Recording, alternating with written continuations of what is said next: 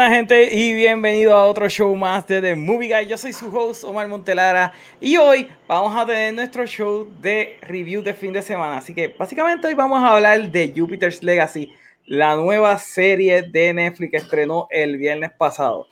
Y bueno, y como todos los martes, vamos a empezar con nuestro panel de expertos y vamos a empezar directamente desde Bayamón con el señor, el único, Mr. Jan Miranda.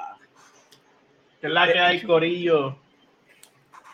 Vean, siempre es bueno este... tenerte aquí en el programa. Hace, hace falta el que tú estés aquí. So, qué bueno que estás, que puedes estar con nosotros. Y como en el ya día de está. hoy. Vino, está metida porque no iba a salir hoy en el, en el live. No, a lo mejor después que hablemos de Jupiter Legacy me pinto. Bueno, y también tenemos directamente desde Londres a Paddington. Saludos. Luisita, o sea, ¿Cómo estás, Oscar? ¿Todo bien? Sí, Todo no, ahorita en la jungla para colmo y todo ahora mismo. Tiene todo el En- look de en la-. En la jungla de Londres, tú sabes. y bueno, mi gente, a todas las personas que nos están viendo a través de YouTube Live, recuerden darnos subscribe y también hacer comentarios para poder hablar con nosotros. Y obviamente los que nos están viendo en Twitch, denos follow. Y a todas las personas que están ahora mismo viendo a través de Facebook Live, pueden comentar para nosotros poder hablar con ustedes. Lo de Dimension a Gallo. Ok. Porque no se van a ver los comentarios. Pero vamos a empezar, ¿verdad? Eh, hubieron un par de trailers que salieron en esta semana. Yo no sé si ustedes pudieron verlo. Vieron el trailer. Vamos a empezar con el menos, ¿verdad? El menos importante de Green Knight que salió hoy. Yo, yo no lo he visto. ¿No viste el trailer? No vi el trailer, no sé de qué trata, no sé lo que es. Se ve interesante. ¿Alguien- Sí, ¿Alguno de ustedes sí. la vio? Si te escuchan, el menos Horrendo. interesante. Estoy en un chat que está Mira, que cara, se ya. batean. Mm. Yo estoy igual que Meli. No sé nada. No sé No, nada. eh, no. Yo solo vi una lo vi. imagen y dije, mira, un live action de Emperor New Group. Jan, para que, para que sepa, es básicamente es, un- es una historia arturiana, right? Eh, y Ay, no. tiene a, a este caballero. No, mm, yo, no- yo lo escuché en el trabajo, no tenía mis audífonos, no recuerdo si decía que el nombre del caballero, ¿lo decían, Oscar?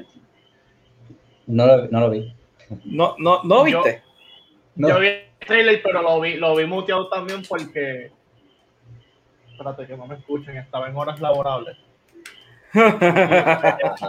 Lógicamente lo, lo, lo vi muteado, pero verdaderamente me gustó muchísimo lo que vi. Este, desde un principio que empezaron a salir imágenes de la película, me gustó mucho la cinematografía, cómo se ve la película, esa selección de colores, ¿verdad? La, la paleta de colores que tiene la película.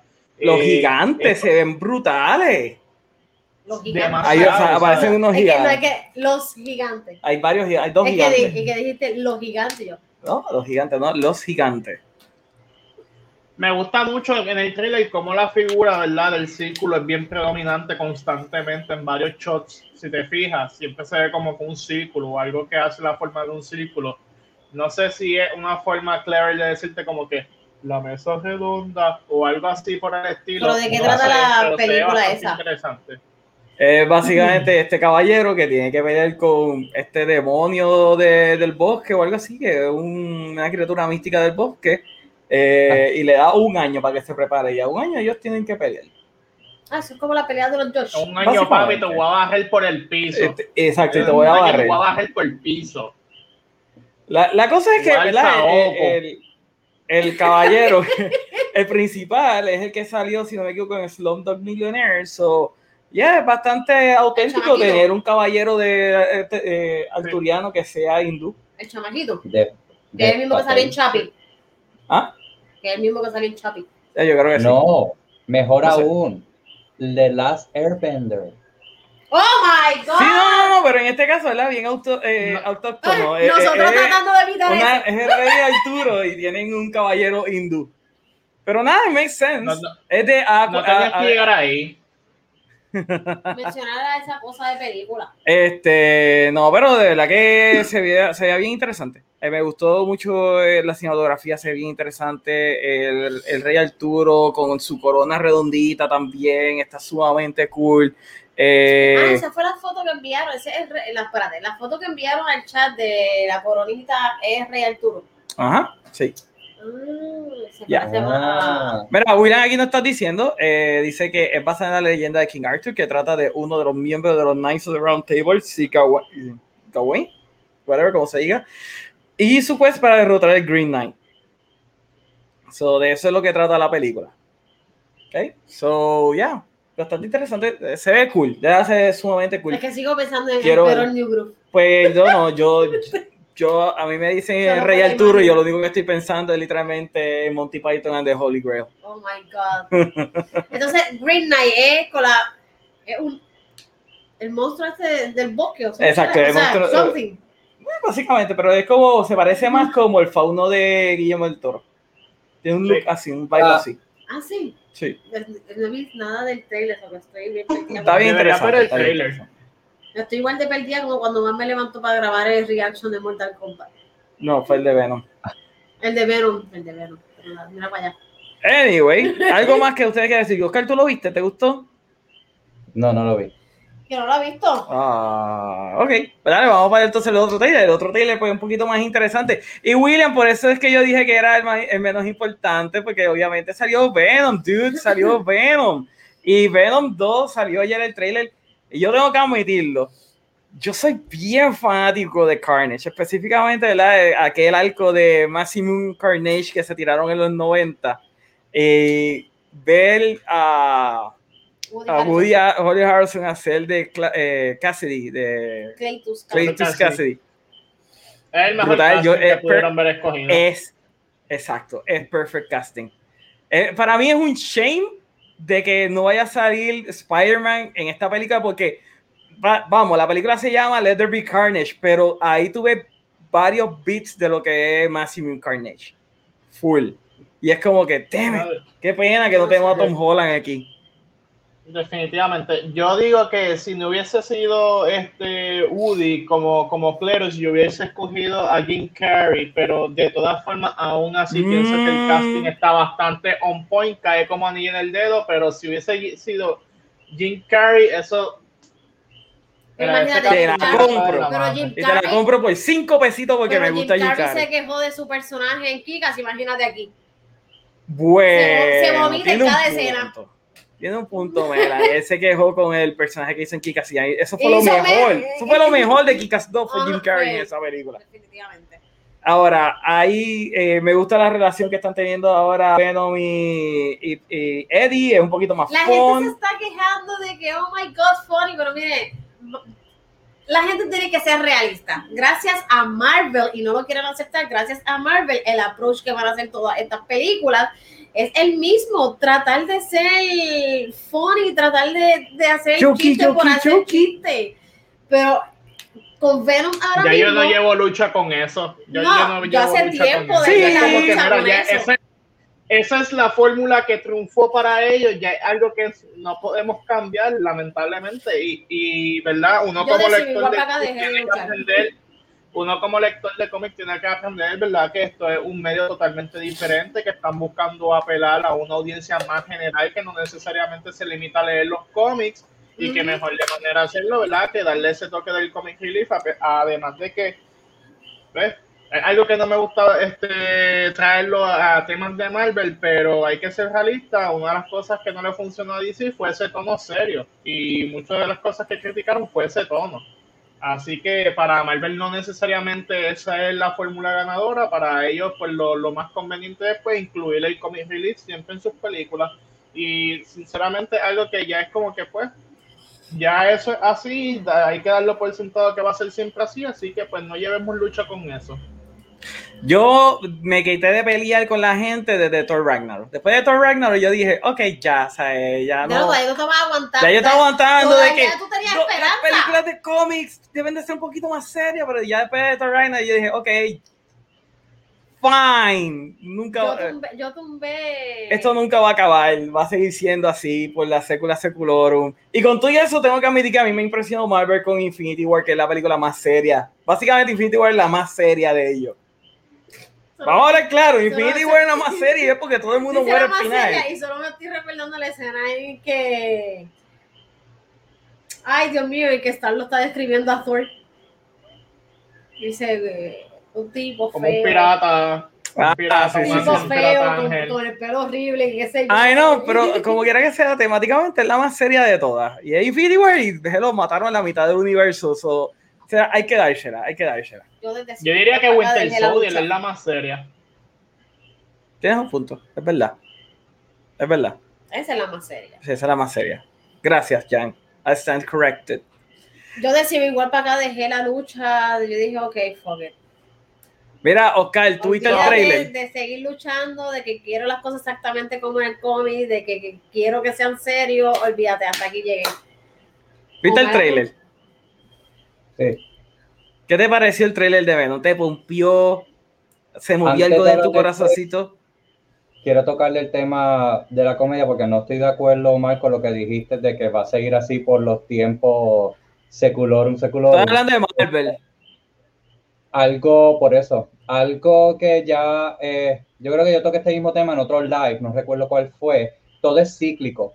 En los 90 caímos, caímos en los campi este, de DC por las películas de Batman específicamente, y a consecuencia de esto tuvimos el tiempo de Nolan en los 2000, que todo era serio, y por ende todos los demás quisieron hacer también la- las cosas serias, que en parte Man of Steel empezó así, pero ya que pasa en los 2010, ya está, estaba el MCU como tal, que trajo la fórmula de comedia. Y créeme que va a llegar un, un punto, y se está viendo un poco con lo del Joker, este, que la gente ya va a estar esperando, ahora que entremos al 2020, va a venir la otra ola, eh, o a lo mejor va a ser un balance, o a lo mejor nos vamos a ir de nuevo full, full dark y serio, pero créeme que va, va a venir. No, esto, esto no se quedó para siempre eh, se- happy, comedia, comedia, comedia, chiste, chiste, porque hasta el mismo nos están prometiendo un multiverse of madness de horror, o sea, la, la primera pe- película de horror de, de Marvel como tal. Así que a lo mejor eso abre un poco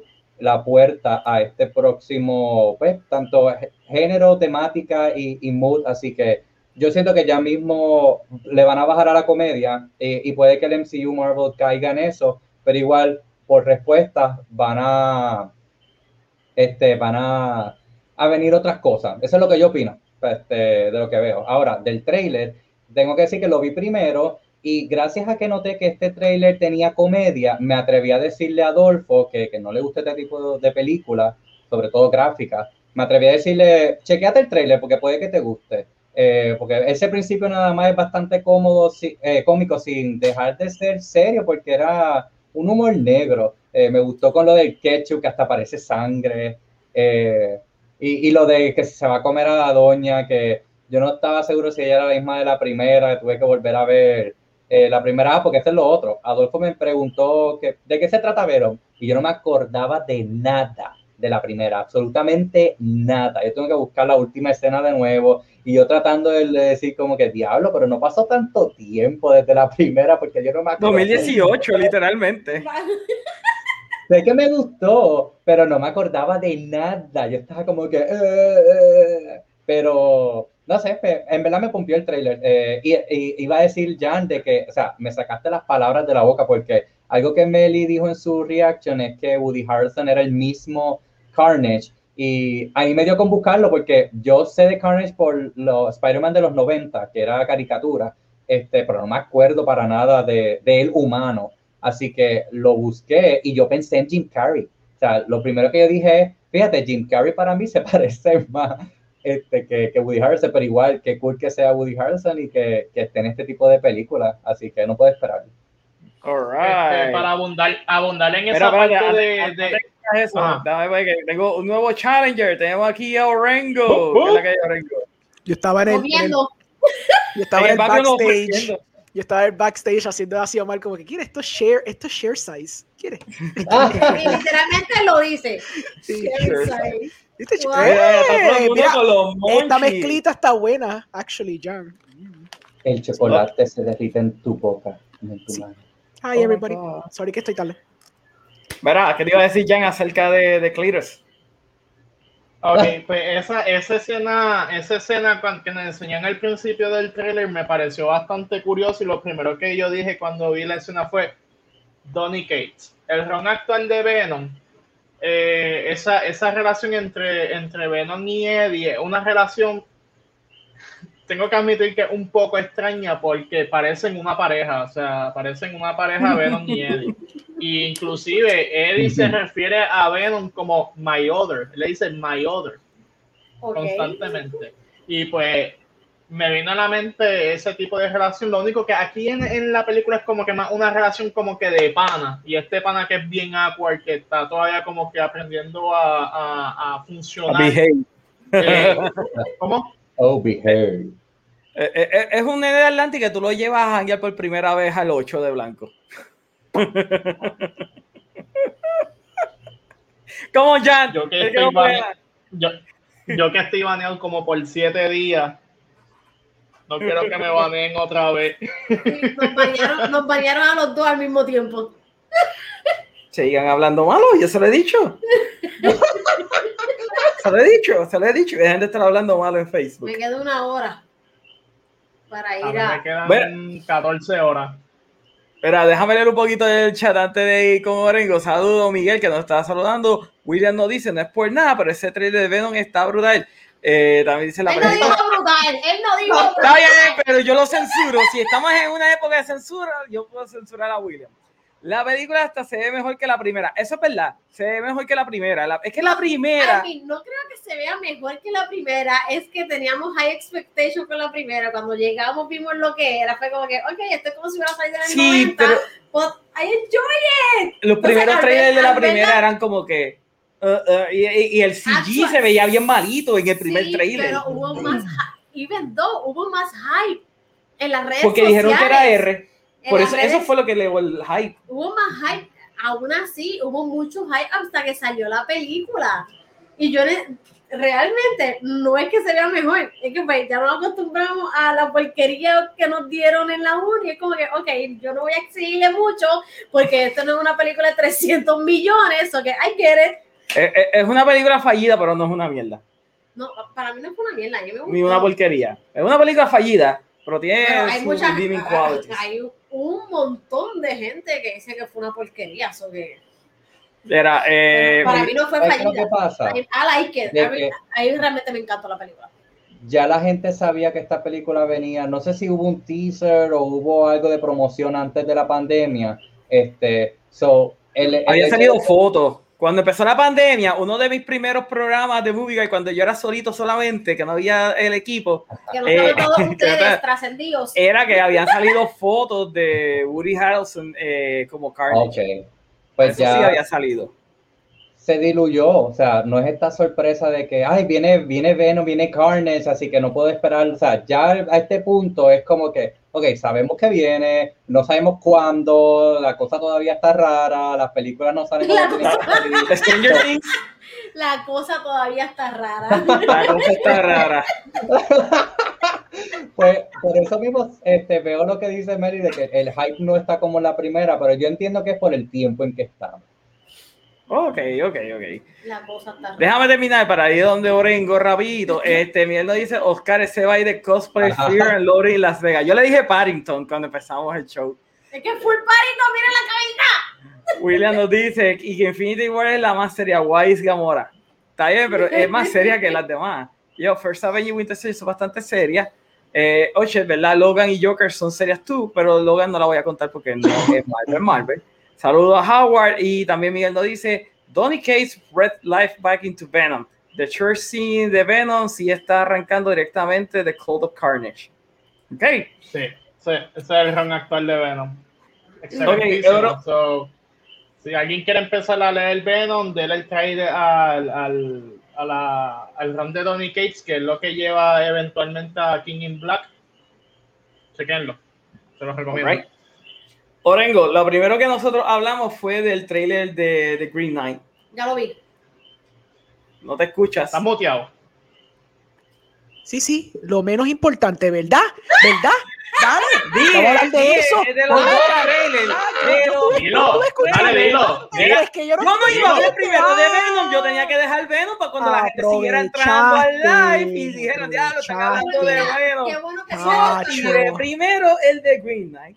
Sí, sí, sí, el menos importante. Que para colmo lo escribe y hasta Meli está como que, "Hmm, yo quiero ver esa pendeja ahora. Así que está, Se- eh, dije que se veía brutal. Me Ah, encantaron el diseño de los gigantes. Lo único que yo dije fue que es, es bastante ah, legit y como es eh, étnico el que hayan puesto un hindú a ser un caballero eh, pero that's, Antes that's de ir con Orengo, 2021. antes de, ir- de ir con Orengo para que se extienda en su exposición y Oscar pueda ver el trailer y abundar sobre ese trailer. Eso es lo que está haciendo ahora mismo, ¿verdad? no, eh, ah, creo que lo está buscando. Algo me dice No, que está le- buscando le- el trailer. Me, regañ- me regañaron de mi propia página porque mañana sale un video y no le escribí lo que quiero que, que. Ah, vi el trailer y realmente me encanta cómo se ve la cinematografía. Sí. My God, qué cosa bella. sí. Sí, es hermosa, es hermosa. Y nuevamente, Y, re- y ese es el. espérate, espérate. Ese es el mismo chamaquito de Chapi y de. yo no vi Slumdog Millionaire. y de Slumdog. Pero- ese es el mismo chamaquito de Sí. Slumdog. ¡Wow! Sí, sí, es una Patel. fucking barba. Bueno, sí, you know, all, of, ¡Una all of them have the beard. They all have the beard. Eso es parte de. El tipo pues, se parece a Rahul, el de iZombie. Pero, pero, No mira, estoy si, si- si le quitamos la barba a. Orengo para ese producente. eh, Eso, eso es muy cierto. That's why I don't shave. No Pero chiste. se parece, se parece bien brutal al de iZombie, al que hizo el forense. Ajá. Se parece bien brutal a él. De verdad que a mí me gusta cómo él actúa. eh. ¿Cuándo sale esto? Eh, En julio, creo. En cines, actually. sí. Ok, ahora vengo para que Oscar vea el trailer. Oye, so, Orengo, ¿qué te pareció el trailer de, de Green Knight? Voy a Gush porque llevo un año esperando el segundo trailer. So, ok. So, esto está, esto está hecho por, por A24, es de estos endeavors donde ellos están actually eh, produciendo la película, no simplemente distribuyendo la película. Eh, el trailer se ve fenomenal. Like el teaser trailer que había salido el año pasado se había visto fantástico, pero era bien eh, limitado porque pues él había recientemente terminado de grabar la película, so tenía bien poquito pietaje que él podía eh, presentar y que sí, ok, y pues esa película iba a salir el año pasado junto con muchas películas de A24, que en la cual terminaron empujando todas esas A24 movies que iban a salir el año pasado para que salieran este año. Y solo empujaron Minari como su ¿verdad? película grande para empujar, ¿me entiendes? Eh, película se ve fantásticamente bien visual. eh, me gusta el approach minimalista, porque tiene una estética bien minimalista, pero, pero no pierde la esencia fan- de fantasía que tiene. Entonces, Sí, como- eso de épica. Porque lo Exacto. tiene. Y Tiene obviamente, pues, efectos, efectos prácticos, always a win. Tener ese Green Knight como se ve, ¡buah! se ve fantástico el, el Green Knight. Y los gigantes se ven fantásticos. El Little Fox ese que le está hablando. Esos pequeños elementos bien minimalistas. Ese approach bien minimalista porque no tiene que ser bien grandioso. No tiene que ser como esas películas de King Arthur que salían o la de Troya, que era súper épica y bombástica. Esta es como que bien sencilla. Es el quest de este hombre donde tiene que pelear con este hombre que le metió un curse. O sea, con este monstruo que le metió un curse. Sencillo. Súper fantástico. Entonces está dirigida por David Lowery, que si no saben, él hizo Them Body Saints, que fine, nadie ha visto Them Body Saints, pero yo espero que por lo menos alguna gente ha visto la película de A Ghost Story, que es una película que él hizo con Casey Affleck, que es el hermano de Ben Affleck, y con Rooney Mara. Una película que hizo un presupuesto bien chiquito, fue como 100 mil, creo. Es una película sobre un fantasma, y se escucha bien estúpido, pero genuinamente es una película fantástica, una película bien trascendental. Eh, él también dirigió la película de Pete's Dragon, ¿verdad? Ah, ok, ok. Yo sé que no mucha gente le gustó Pete's Dragon, pero hizo Pete's Dragon. Y él ahora mismo está trabajando en la nueva película de Peter Pan para Disney. Solo que me gusta de él, que yo, he dicho mucho antes, es un tipo de cineasta que tanto él se tira sus maromas blockbuster, pero también coge su tiempito para decir, no, no, quiero hacer mi, mi, mi cosita jara indie, ¿verdad? De 2, 3, 4 millones en un viaje bien extraño y después voy a hacer Peter Pan, ¿entiendes? Y funciona en ambos bandos, porque aunque yo sé que no mucha gente le gusta Pete's Dragon, tiene una estética linda y, y- y la historia más o menos funcionó, ¿verdad? Está un poquito wonky, no es la de las mejores de los de los de los adaptaciones que ha hecho Disney recientemente, pero el tipo sabe. Eh, yo estoy loco por verla. Ya para ese momento, pues hopefully venga al cine en Puerto Rico y ya yo voy a estar vacunado. So, esa sí, yo creo que es de las primeras que quizás me tire la mano para ver en el cine. Eh, yo estoy loco por verla. De verdad, el, el director, él es Goals. Para mí, él es Goals a, a nivel personal. Él es un cineasta que yo admiro mucho y yo respeto mucho. Alright. Yeah. Y ahora hablando de Venom. Ok, pues Venom. Pues me encantó el principio, está súper cabrón. Me gusta que de actually continuaron eh, la comedia. Yo pensé que quizás le van a dar un tone down, pero parece que quizás en la experimentación de la comedia rara que tenían en la primera parte, de la primera película, se dieron cuenta que eso funcionó. So, yo creo que, que cogieron eso para su, para su forte. Um, no quiero decir que fue como que un accidente la comedia en la primera, pero se sentía que estaban tratando de dar un tono dark en la primera. Pero al darse cuenta que mucha gente respondió positivamente a ver a Tom Hardy en el lobster, en el lobster tank, yo creo que mucha gente como que le gusta esa escena, so ellos pensaron, ok, vamos a sacarle el jugo a esta dinámica porque claramente hay algo interesante aquí, como pasó con Chris. Yo pensé con- que fue, que fue Deadpool. Ok, Si tú me hubieses preguntado, yo hubiese pensado que a lo mejor Deadpool fue lo que hizo de que, mira, vamos a meterle más comedia porque ya de por sí R, queremos que todo el mundo venga a verla. that's fair, pero ya, no, pero te estoy hablando de la segunda. De esta, ¿no? Ah, ok. No, Sí, sí, yo- de la primera. que No, la primera, pero la primera era bastante dark. Cuando tú ves el trailer, sí hay uno que otro chiste, pero es bastante, el tono es bastante oscuro. Sí, yo sé que tiene Deadpool vibes, porque es verdad lo que tú dices, Deadpool fue e- mega exitoso, obviamente quieren emular eso. Pero la comedia está un poquito few and far between y era más como que situational comedy, no era como que un poquito self-aware. En esta se está sintiendo que es un poquito más self-aware of it. Pero es, lo digo como que se siente como un leve course correcting, como pasó con Chris Hemsworth y su personaje de Thor, donde la primera, la primera Thor era bien, tú sabes, como si fuera bien teatral, bien over the top, la segunda era como un poquito más dándose cuenta, tipo freaking funny, vamos a lean in un poquito, y ya para la tercera es como que no, it's like a funny guy, claramente este tipo tiene un buen comedic timing, so hay que exprimir eso en heavy. So yo creo que se dieron cuenta que Tom Hardy, he plays the straight man pretty good, so quizás se dieron cuenta, hay algo aquí interesante, eso vamos a explorarlo más, y entonces yo creo que eso fue lo que hicieron. Está cool, yo no sé mucho de Carnage, lo que vi se ve fantástico, los visuales se ven brutales, el CGI se ve bastante bien, claro, no se vio mucho, pero por lo menos lo que vimos, yo creo que Se ve muy- mejor que lo, que se ve- lo primero que enseñó Venom en aquel primer trailer. Exacto, estaba Cool. refinado. Claro, eh, they've had un año más para refinar anything que quieren refinar. Eh, pero obviamente, pues tener Uri, Uri Harrelson, yo amo Uri Harrelson, so eso para Perfect mí es. I know, I love him. I love Es verdad lo que dice Jan, hubiese sido excelente tener a, a Jim Carrey haciendo de Carnage. Oh, sí, hubiera estado súper. pero, pero tú me das a Woody Harrelson y yo me lo estoy imaginando Pero tú algo no crees que similar Carrey lo a... hubiera hecho más funny. Sí, Jim Carrey lo hubiese hecho funny, pero yo estoy imaginando a Woody Harrelson como el personaje de él de, de Dallas. ¿Era Dallas? El de... Ay, Dios mío, ¿cómo se llama? Zombieland. ¿Cómo que se llama ahora en Zombieland? Sí, Tallahassee. Zombieland. Tallahassee. Él se llama Tallahassee. Eh, lo veo como que puede hacer ese personaje, tal vez así más desquiciado, un poquito más desquiciado.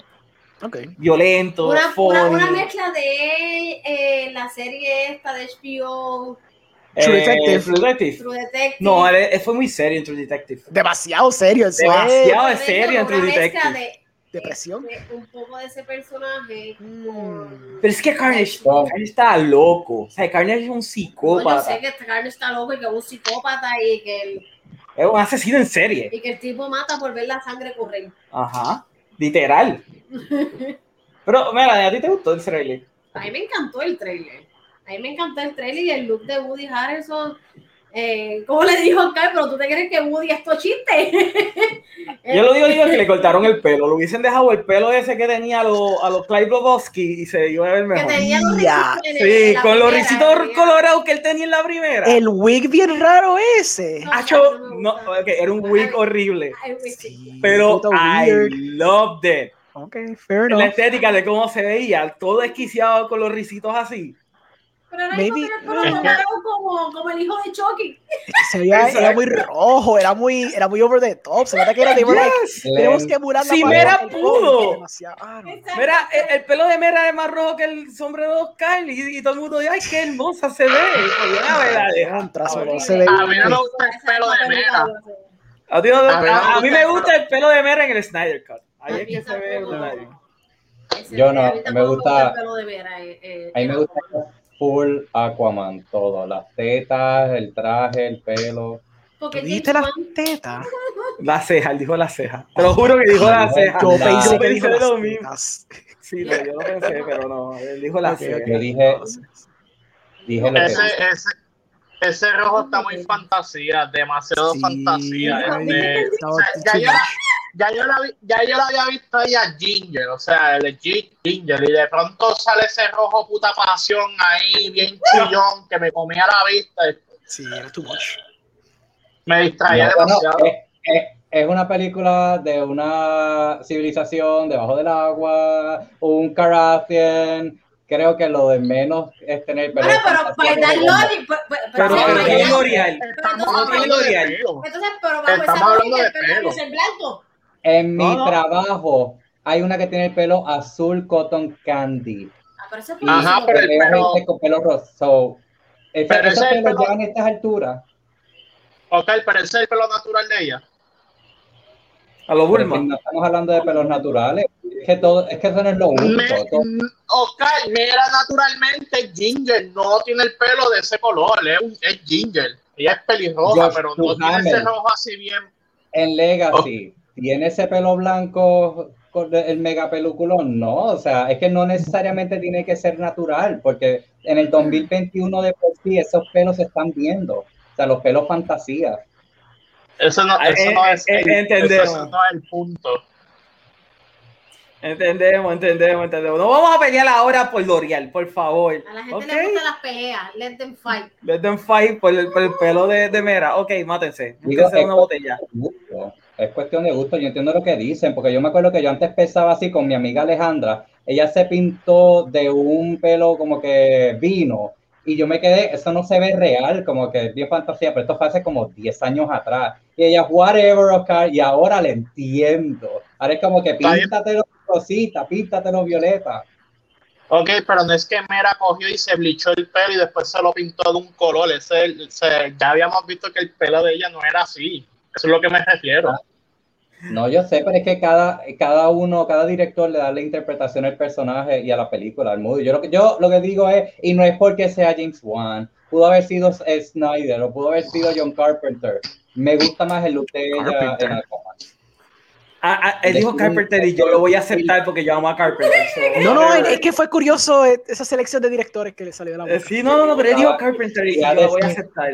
Sí, sí. Quería decir Spielberg, pero me salió Carpenter primero. Sí, bueno. Porque genuinamente le, te gusta más que Spielberg. Eso es todo. Eh, bueno, tengo que admitir algo. Vi el trailer de West Side Story y entendí lo que tú dijiste, Orengo. Es verdad, esta es la película más cinematográfica. Eh, ¿Cómo es cine? Ah, cinemática, Cinemática. que ha hecho que Spielberg en mucho freaking tiempo. Es como que, oh, wow, todavía tiene el ojo, le está funcionando. Ay, no, exacto. Como, wow, tú, sabes hacer cine como Dios manda. Wow. Exacto. Es como que es West Side Story y estoy sintiendo emoción. Es como que a mí me gustan los musicales y estoy como que Mm. la vería solamente por esa estética Full, nada más. full. Yeah. Cine como Dios manda, porque solo hay una manera de hacer cine como Dios Sí, manda. O sea, la, la forma que, no que estaba haciendo los Spielberg a, a través de toda su historia, lo estaba haciendo como Dios manda, hasta que estuvo como 10 años haciéndolo mal. Oh, oh, ok. Sí, Estaba ahora- painted by the numbers. Exacto, él parece que lleva sonámbulo y todo el mundo dice, sí, sí, papi Spielberg, ¿qué quiere hacer? Ah, ah, ah, Hacho, ponte la cámara ahí, en ese. ah, ¿Está bien este shot? Sí, está bien. Eh, que no me importa. Ah, whatever. Getting a paycheck here. No me importa Yo esta tengo historia. dinero para lavarme los sobacos con ellos. I don't give a Ajá. shit. Se, se nota que aquí hay pasión, ¿me entiendes? El trailer se ve que, como, Oscar, dime que ese trailer no se ve que hay una pasión cinea, like, cinematográfica envuelta. Se ve, ese comentario no estoy para nada de acuerdo, y más en un medio tan artístico como ese. O sea, la gente está abierta a la interpretación de, de hacer lo que le dé la gana. Y pues dándole más el punto de ustedes, no sé si sabían que Spielberg siempre ha querido hacer un musical y nunca había podido. Así que este es el primer musical que Spielberg hace. So, se ve entonces lo que ustedes dicen de que le está metiendo más pasión, le está metiendo más ojo, porque siempre lo, ha- lo ha querido y hasta ahora, después de tantos años, eh, lleva desde los 70, este, Adolfo me corregirá, este, queriendo hacer un musical. Y mira, el 2021, o sea, más de 40 años es que lo, lo logran, así que pues sí, eh, entiendo el por qué le ven que tiene más effort en esta película. Pero qué curioso que él quiera hacer musicales de tantos años y decida hacer un remake. Bueno, Sí. quizá Es, es- curioso, porque, ¿verdad? Así como persona artística, pues yo siempre quisiera hacer algo original, ¿no? Pues déjame hacer un remake. Si es algo que me apasiona de verdad, el que quiero hacer un musical. O sea, A yo no te voy a hacer Chicago otra vez. Yo, pues, qué sé yo, trato de hacer Hamilton. I don't know. Oye, Eso está cool, pero al- digo, yo no creo que Spielberg le haría justicia a Hamilton, vamos a empezar por ahí. Este, y segundo, a lo mejor este West Side Story es de esas historias con las que él le creció, a lo mejor es el musical del favorito y siempre ha querido. Yo sé que Muy en probable. Indiana Jones 2, la de Temple of Doom, el principio, no sé si se acuerdan que es medio James Bond, ellos están en este sitio donde hay un musical de ay, Anything Goes. So, ese es lo más cercano que ha- él ha tenido en hacerlo. Y me acuerdo del making of que él dijo eso mismo, como que yo En el club Obi-Wan. Ese mismo, exacto. Pues ahí hay, hay un musical number y básicamente es tratando de, de hacer eso que siempre ha querido. Mm, ok. Ah, ok, déjame leer un poquito del chat. Mira, nos estaba diciendo Miguel, I just don't know how they can tone down Carnage for PG-13. He's not your typical kiddie villain. He's all about the dismemberment. Pero como toda película de nuestra cultura geek y comics, I will obviously go to see it no matter how much I'm not into the trailer. Oh, ¿no te gusta el trailer? Oh. Eh, William dice, tengo high hopes de Andy Serkis como director. Eh, estaba ahí, dile Orengo, está como tirando bulla. Eh, Miguel dice que ese trailer de Green Knight, uff. Eh, dice Dave Patel. William dice Dave Patel también salió con la barba en Lion. Eh, continúa Miguel diciendo Prince Zuko, even though that movie sucked, but still Prince Zuko. Eh, William continúa diciendo, hoy me di cuenta de que David Lowery hizo Peace Dragon antes de A Ghost Story. Ese tipo promete. Saludos a Cultura Geek, gente, pueden seguir a Cultura Geek para que lo mantengan informado todo de cultura popular. Eh, William Andrés nos dice, y el live action de Disney que más me emociona, creo que el único que genuinamente me emociona es Peter Pan and Wendy. Eh, Howard nos dice, yo nada más digo que me, que me lo disfruté y mi mujer que no es de película se duerme, en- ella no se durmió y se la disfrutó la de Venom. Eh, Woody es un duro, no dice cultura geek y no, también dice, pero quien quiere, quien quiere que sea más funny, si ya el trailer lo que faltaba era que lo pintaran de payasito. Ok. Sí. Yo, yo noté el, el trailer bastante comedia, por eso es que me sorprende que Meli dijera que no lo ve tanto como la primera. Yo me quedé, mismo el mismo trailer. O sea, ¿Qué Venom sale serie? cantando. Venom sale cantando. Full. Exacto. Todavía no hemos hablado de la serie Wilson, todavía no hemos hablado, ya mismo hablamos de rating. Cultura también nos dice, a mí el trailer no me pompió, se fueron muy cómicos. Espero que la película completa no sea así. Yo no creo que sea completa así. Yo, no así, espero sí. que llegue a ser completa así. Tendrá obviamente su momento dark, como todo. Ya. Cuando la cosa se ponga pesada, pues se pone pesada. Ya. Normal. Eh, William dice, no, se nota bien duro que era un freaking wig. Se veía hermoso con ese pelito, así que déjalo quieto. Eh, déjame ver dónde me quedé. Ok. Eh, Cultura dice, Woody parecía Bob Patini en la primera película con ese peluquín. Se veía hermoso. eh, Se veía hermoso. Howard dice Woody Harrelson no lo cogieron por la película que era que él era un asesino matando gente con su novia. ¿Cómo es que se llama? ¿Cómo es que se llama esa película? No me acuerdo. Matando ¿Sabes gente. cuál es ¿Eso la no? American History. No, American. American No. History X. No, eso es Esa la, no, esa es la que sale este hombre. ¿Cómo es que se llama? Sí, por Este, eso, sí. eh, Edward Norton. Edward Norton, sí. Sí. William nos dice, Orengo no fue el único mal pensado. Thank you. Miguel también nos dice, ew, not to the curly Ah. wig, bro. That's not clitoris, that's Annie.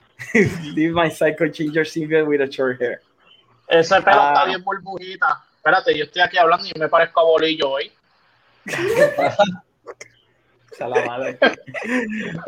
de aquí nos dice, Amber será loca, pero ponle el color de pelo que sea y se ve de Dios. Te la voy a dar, es verdad. Aunque se cague en la cama, pero es verdad. Y dale a este. Cultura Geek nos dice, Mira, no digas eso, que, que a Miguel, que está en el live, lo, lo restringieron por tres días por decir que Amber Heard se cagó en la cama. Pero eso es un fact. Eso es salió en todos los periódicos. Todo el mundo cada vez que ve a Amber Heard sabe que ella hace eso en la cama. Pero Inclusive, pues, a Fíjate, yo Miguel, no- que Miguel lo diga, porque a Miguel im- imagínate las fotos del set de Aquaman 2 está durmiendo en el piso. ¿Qué habrá hecho en esa cama del trailer? My Está God. durmiendo en el piso. My God. Mira, Está tengo un fact. Mm. ¿Qué? Tengo, tengo un fun fact. Las mujeres se pintan el pelo, pero aún así el pelo se ve feo. Ah. Shots fired. Anyway, William dice, este episodio es auspiciado por L'Oreal de París. Full, full, porque todavía estamos hablando del pelo. Adolfo dice, pues esa historia del primer musical que hace Spielberg, siempre ha querido hacer uno. Por esa razón es que Indiana Jones en este punto empieza con un número musical.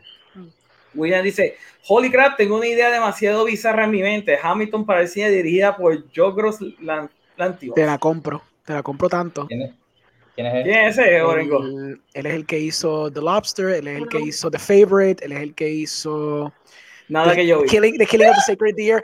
Él es un buen director.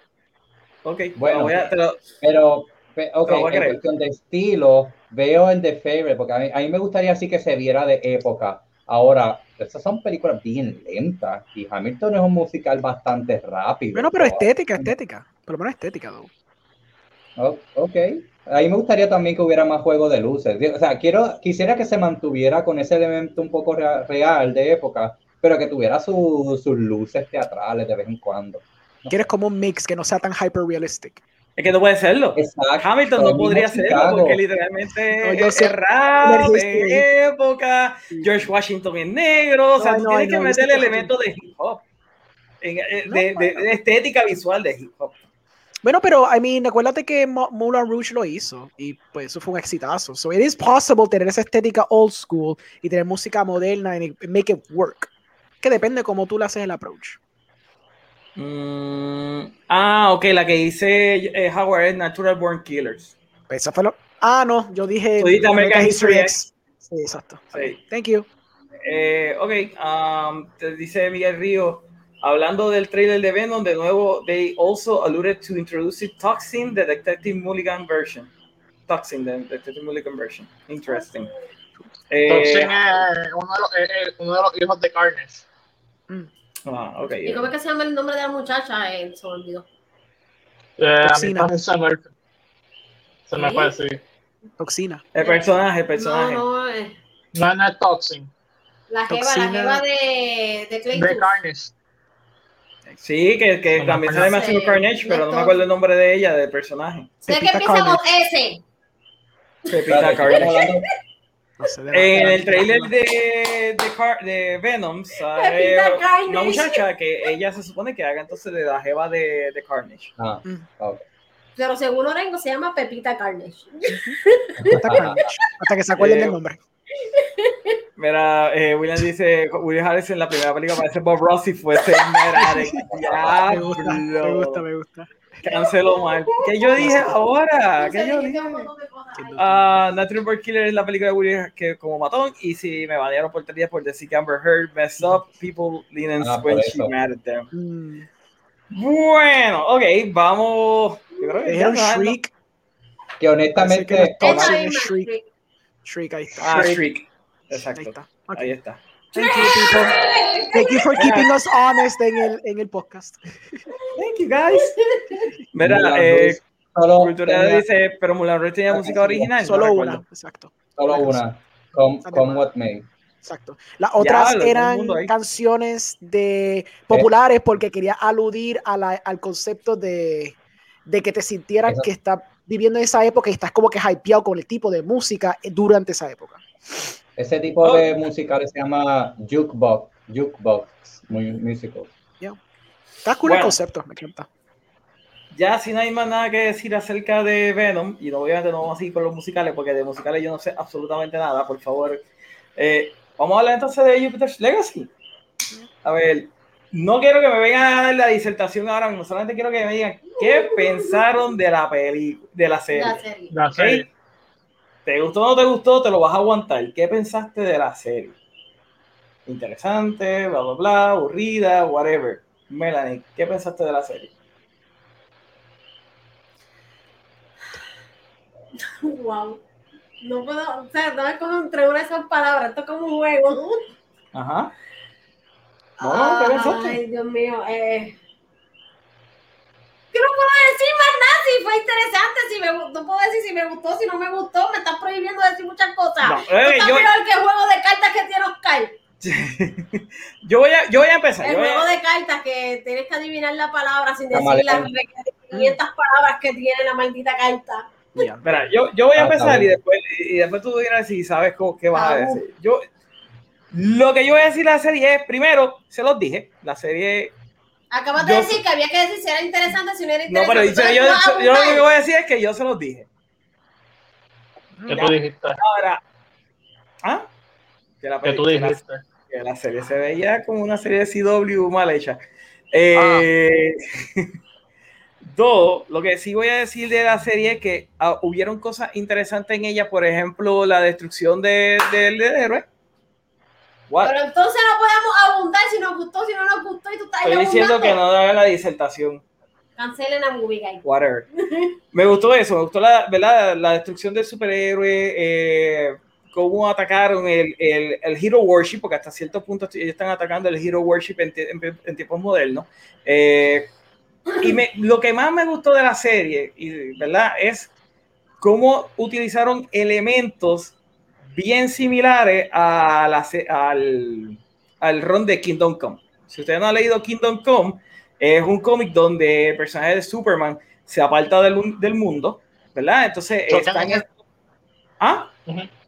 Que Entonces- sí, que es choque de generaciones. Exacto, el choque de generaciones entre estos superhéroes clásicos que vienen del Gilded Age de, lo- de los años 20, como en este caso de Utopian viene de los años 20, y Superman fue creado en los 30, pero ¿verdad? Este, es bien cerca de esa misma época. Entonces tú tienes el, perso- el personaje de Superman que coge y se va completamente de esa parte de la sociedad y estos nuevos superhéroes están corriendo, ¿verdad? Este, salvando a, a- haciendo superhero work, pero están rompiendo todas las reglas, todo, todos esos estándares que Superman había dejado. Inclusive pues lo tienen que llamar para que él vuelva y les enseñe cómo ser héroes de verdad. Claro, en el caso de, de Kingdom Come es un poquito más hopeful, en este caso es un poquito más tétrico y no sé, me pareció sumamente interesante el que ellos hayan tomado esa temática. Eh, eso es lo único que voy a decir de la serie. ¿Ya tienes algo que decir? Eh, me gustó lo mismo, la, eh, la construcción de ciertos personajes, me gustó. Realmente, yo estaba, hype- yo no sé nada del cómic, yo estaba hype por la serie, por cómo se veía, porque pues el Josh Duhamel y yo llevo con tanta mierda la hace. Eh, Josh Duhamel hace mucha mierda. La única razón por la cual vio Transformers. Es la única razón por la que vi Transformers. La única. George Duhamel, más nada. George Duhamel dejó de salir. Yo dije, ya se acabó mi momento de ver Transformers. Este, realmente ciertas cosas de él me gustaron. Ajá. Realmente, para mí, el personaje más interesante de la serie es él. Sí, Hay que admitir que, es el único que, que tiene algún realmente tipo el de... personaje más interesante de la serie es él y todo lo que sucede con él es lo más interesante. Con él y su hermano es lo más interesante de toda la serie. Lo demás, ay, yo no sé, yo hubiera sacado tantas cosas. Ok. Eh, ah, iba a preguntarle a Oscar y Oscar se fue. Ah, míralo ahí. que está- No, está ahí. Ah, ¿Sabes qué tú haces arrodillado? Oscar, ¿por qué tú estás la debajo buena, del estoy muriendo. Estoy muriendo de calor. Mira, Oscar, ¿qué te pareció la serie? Eh, me tardé en quererla. Este, también es que era el tipo de. yo Sabía que tenía que verla, así que estaba en el celular haciendo otras cosas y pues no le presté tanto atención y, y se me hacía difícil conectar. Y entonces cuando le prestaba atención, pues no, había algo que me juquiera tan fuerte. Y en los últimos episodios fue que en verdad empecé a entrar como tal en, en ella y entender lo que estaba pasando. Que me acuerdo que hasta le dije a Orengo en una, fíjate, por ver el final, o sea, ya cuando la terminé, me dan ganas de volver a ver el principio para, para verlo con otros ojos, para decir, oh, ok, este, estaba este personaje, este personaje, ok, ya, ya me hace sentido. Así que vería el segundo season, porque ya al final, pues, me, me empezó a gustar un poco, pero todo, todo el principio, y muchísimo más de la mitad, se me hizo difícil conectarme. Ok, ok. Eh, Orengo, ¿qué tú tienes que decir de la serie? Yo tengo una perspectiva bien interesante porque estoy en episodio 6 ahora mismo. Esta cosa ha sido Ah, bien latosa. Bien ah, latosa. ah, no fui el único, está bien, ok. bien latosa. Esta cosa ha sido bien latosa para ver. Eh, Sí. Un solo de tirar- hay spoilers, ¿verdad? Voy a tirar un leve spoiler. I'm sorry, Ay. pero empezar, empezar, a, le- No, ¿cuál empezar a deconstruir, no empezar a deconstruir, pero empezar a enseñarte el misterio verdadero, episodio 5, es horripilante, innecesario. Y Sí. yo no comprendo cómo es posible que on a plot design de ocho episodios tú empieces a, hacer eso, básicamente lo que sería el clímax de tu historia. Es, de- es demasiado, eso es demasiado. Yo, a mí me gustan las cosas lentas, las cosas que take time to develop, pero para colmo, lo que Por está una developing. pregunta, perdona que te interrumpa, Sí. porque estás hablando de esto, esto- yo voy a, a tirar Piedra. no, yo voy a tirar gasolina y me voy a ir por el carajo, Ajá. Ok, dale. porque aquí hay alguien que se va a emputar. Eso de que desarrollaran casi, o sea, son ocho episodios y en el quinto episodio es que te viene a decir el misterio. Empezar a desarrollarlo. Es como WandaVision, ¿verdad? Bueno, pero es que, pero por lo menos hay algún hook de episodio a episodio para el misterio. El misterio está slowly developing. El problema Es lo aquí es que es. Cuatro episodios de development de Josh Dumal y su, y su personaje y su arco y whatever. Y entonces el quinto episodio es que empezamos a entrar en que ah, van a hacer una expedición, se van a llevar toda esta gente. Again, no, no sé lo que va a pasar, pero tengo un hint más o menos de lo que va a pasar. Y es como que, ok, y no es que tiene expectativas porque no sé a qué esperar. Pero tardarse tanto en, en una estructura de esta magnitud, siento que ese tipo de misterio se pudo haber enseñado ya para episodio 3 o 4 porque te tardas en, como Oscar dice, darle cariño, que dar- darle como que, ¿verdad? Pompearte con ver la serie. Eh, los temas que abarcan, a menos que los vayan a hablar en los últimos tres temas, no los veo. Meaning, la- Dime, el dime, yo te digo. Ah, Ok, el concepto, el concepto del code. El concepto de que vivimos en un mundo moderno donde tenemos que aprender de que simplemente la cuestión de la moralidad gris es algo que existe y que Utopian tiene como que understand Hay- that. Quizá no tiene que hacerlo, pero Hay una explicación del por qué el code existe. fine, pero No, pero- no, no. eh, Ok, fine, fine, fine, sí, sí, yo entiendo, pero, pero es, se nota que es un tema que se puede profundizar, se nota que es un tema que Pero, le da peso a la historia porque ¿cuál es, ¿cuál es el punto del incidente? Que el hijo mata a un villano y las repercusiones. Yo no he visto repercusiones, yo no he visto cuál ha sido el problema. El hijo está hangueando en el farm, están haciendo el misterio de Brainwave, que by the way se empieza a resolver también para episodio 5. So, es como que cuando yo llegué a episodio 5 y cuando ahí se está poniendo la máquina a coger bastante interesante, yo estoy como que, no sé para qué fueron los primeros cuatro episodios, yo entiendo para el character development de los otros personajes, los side characters, pero esos villanos son súper irrelevantes. La hija está interesante, pero no es tan interesante para que le den tanto espacio de development, porque no, hay, no le veo tanto jugo para explorar. El hijo menos. Es como Meli dice, lo más interesante es Utopia, pero yo creo que es basically por default, porque es el más cariño que le dieron a él como personaje. That's it. Ujú. para, no, para ir muy a trasfondo, ¿verdad? Para ir Pero, Ringo, ah, este, eso que tú estás diciendo del code, créeme que hay dos escenas más al final, sobre todo al, al- al final, de que Ah, pues. hace un climax que tiene, es bien Hay importante. un clic. Pues por Hay lo menos. Pues eso es lo que yo esperaba, pero yo esperaba eso más a través de la serie, ¿me entiendes? Pero, pero algo que tú dijiste es verdad. Eh, eh, La pendeja de, de, de- ¿verdad? De que las repercusiones de él haber matado al villano no las hay.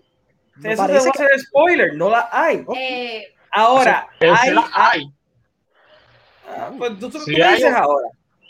¿Cuál Hay un tipo de repercusión que básicamente todos los, todos los héroes que son chamacos empiezan a cuestionar si realmente esto importa y empiezan a irse de ese lado y empiezan a Ajá.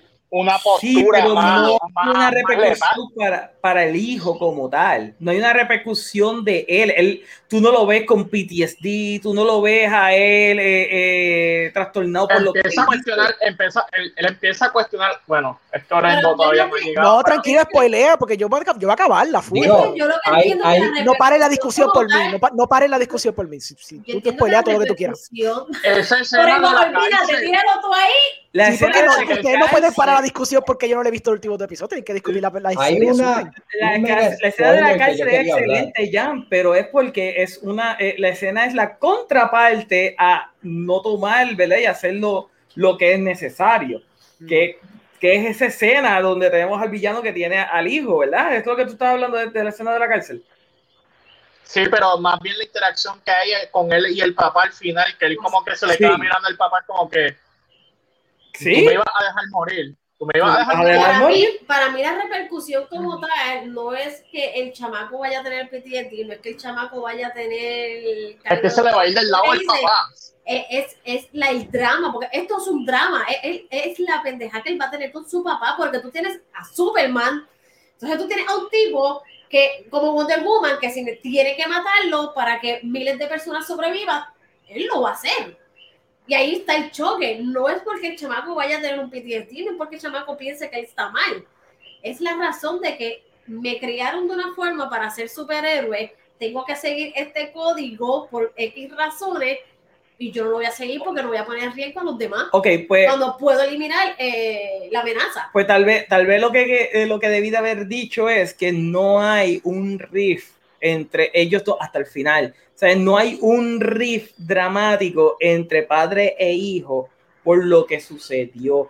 Eh, sí, el hijo, el hijo sí eh, está tratando de contentar otra vez con el papá, el papá le pone estos shorts que tiene que hacer y whatever, pero él lo que recibe es un slap on the wrist. En ningún momento hay un verdadero punishment, no hay nada que tú veas que el hijo esté como que El país está cuestionando. dando de codo. Escucha, Pero Brainwave le dice, eh, pero hay una escena, la escena lo dice, episodio 5. Brainwave le dice, ¿cómo es posible que él, él mata y no, y no hay repercusión para él y yo estoy encarcelado? ¿Qué es eso? U- ustedes sí, pero yo no. Y así mismo se fue. Ah, no, sí. Pero Así Pero, espérate, pero estoy hablando de- Pero- del hijo como tal. O sea, el drama eso. con el, con el hijo no, es, no está ahí. No, Brainwave no es el hay. hermano. Blackstar, Blackstar No. se refería. Blackstar, Blackstar. que- Perdóname, el feo, el feo. ok, Darkseid. Exacto, Mongol, el. Darkseid. El Darkseid. No, Mongol, Mongol, se parece más a Mongol. Ah, Mongol, es verdad. Este, esto la razón, fíjate. Es verdad. Mira, Sí. antes de seguir, yo quiero que Ah. Jan me diga qué pensó de la serie. Sí, sí. Bueno, yo tengo que admitir, yo estoy un poco biased y a pesar de que la, serie, la serie difiere en muchísimas cosas del source material, yo pienso que la esencia está ahí. Este, muchos la encuentran lenta, muchos la criticaron por la parte ¿verdad? de los efectos, eso yo lo puedo entender, la serie tiene muchos pecados en el aspecto técnico, pero yo creo que la temática está bastante excelente, este, el desenlace de las cosas y a lo que eventualmente nos va a llevar y lo que yo espero para el Season 2, yo pienso que, ¿verdad? Dejó el gancho ahí bastante seteado. Así que pues yo por lo general puedo decir que estoy bastante satisfecho con lo que vi, a pesar de que es diferente del source material, pero estoy un poco bias, porque a mí me gustó el cómic este, y ya yo tenía como que una expectativa sobre la serie, ¿verdad? En términos de lo que es el libreto, yo pienso que it delivered y no sé, me gustó muchísimo. Pero fíjate, Jan, eso es un buen punto de que sí, la serie te deja con ganas de ver el segundo season. Pero a la misma vez yo creo que eso eh, es una mala adaptación. Al punto de que si tú vas a hacer un season, tú tienes que hacerle que la historia con- completa del season sea appealing para el público que no está familiarizado con el source material. O sea, esta, Por eso es que diciendo serie, que estoy bias. sí, Por no, eso es que digo no. que estoy bias. Pero esta serie tiene exactamente el mismo problema que yo le encontré a Mortal Kombat. Te hypea la secuela, pero entonces la película que estás teniendo, la serie que estás teniendo, que estás viendo en estos momentos, no hace nada para crear la fanaticada que tú necesitas para mantener esta franquicia corriendo.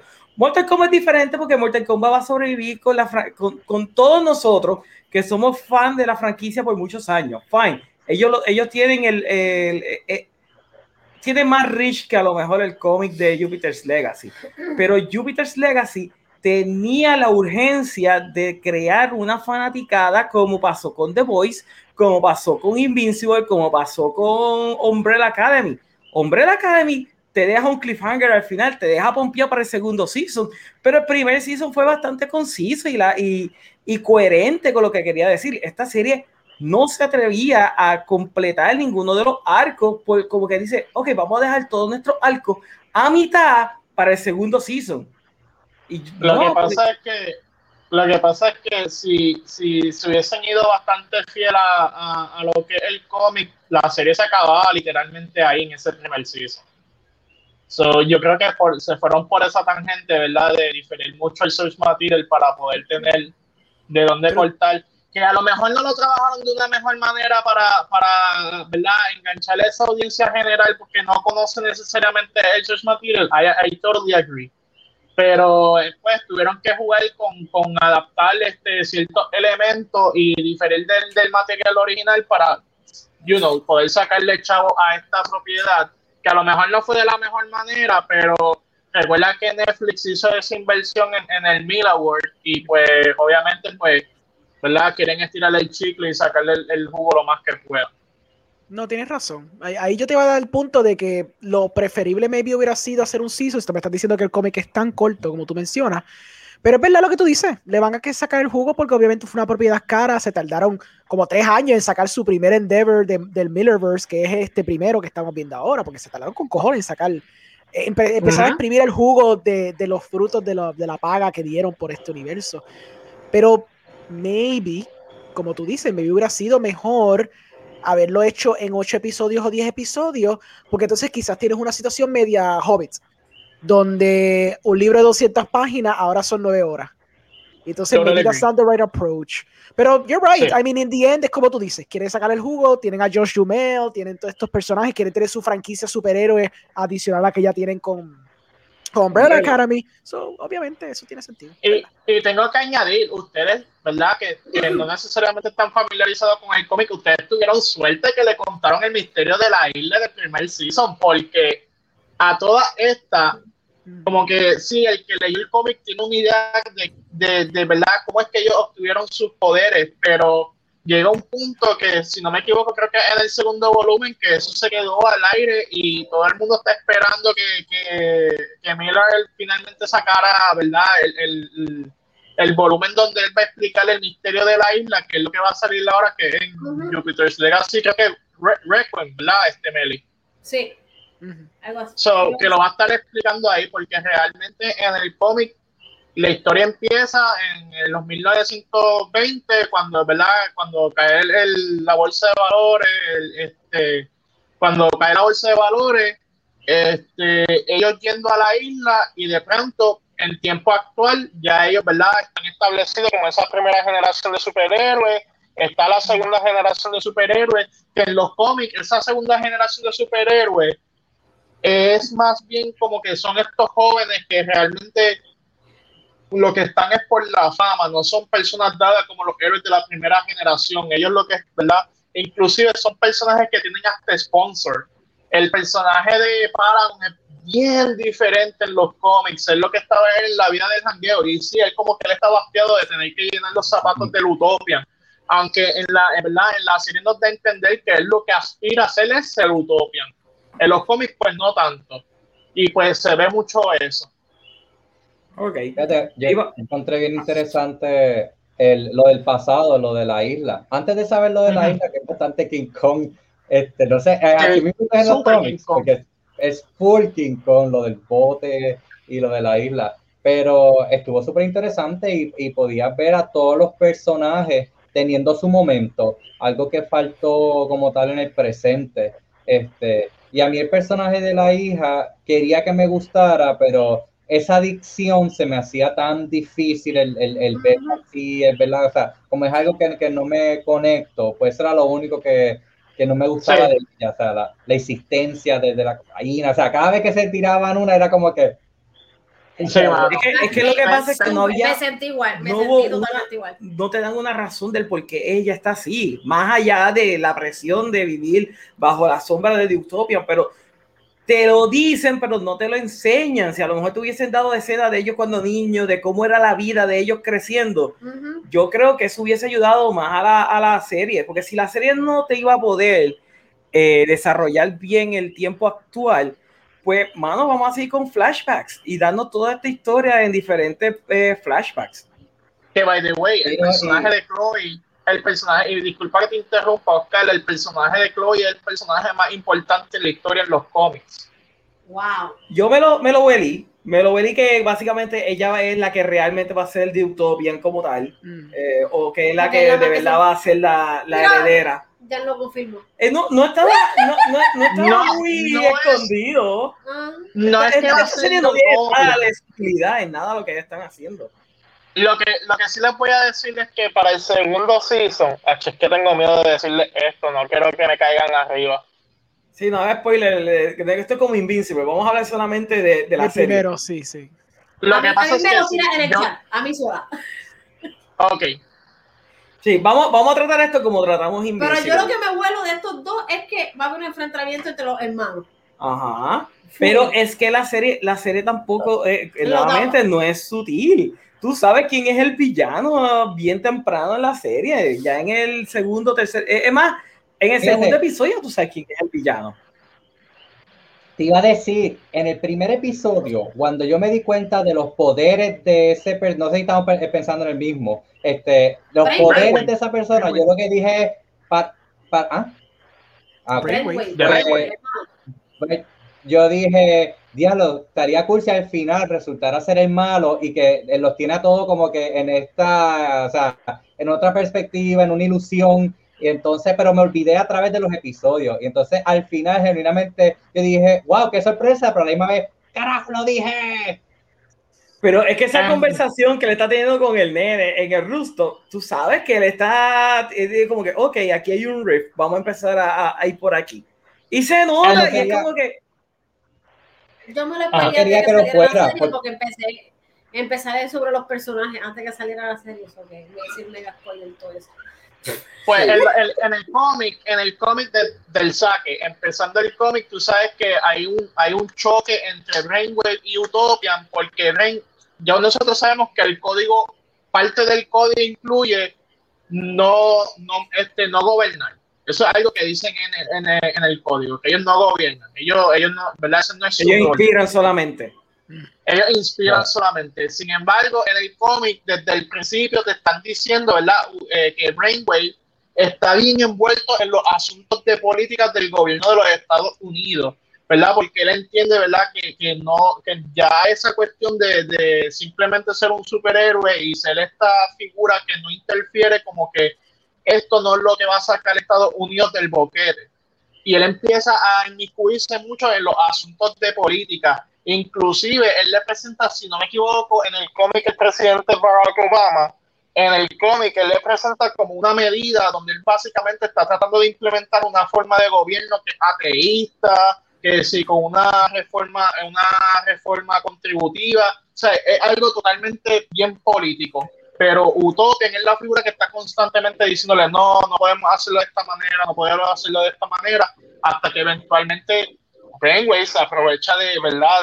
De, ese riff, como ustedes dicen, que hay entre Brandon y, Utopian, y pues llega, llega a lo que tiene que llegar la serie, ¿verdad? El cómic, para, ¿verdad? Desarrollar el resto de la historia. Ok. Vamos, vamos a hablar de las cosas que le gustaron como tal de la serie.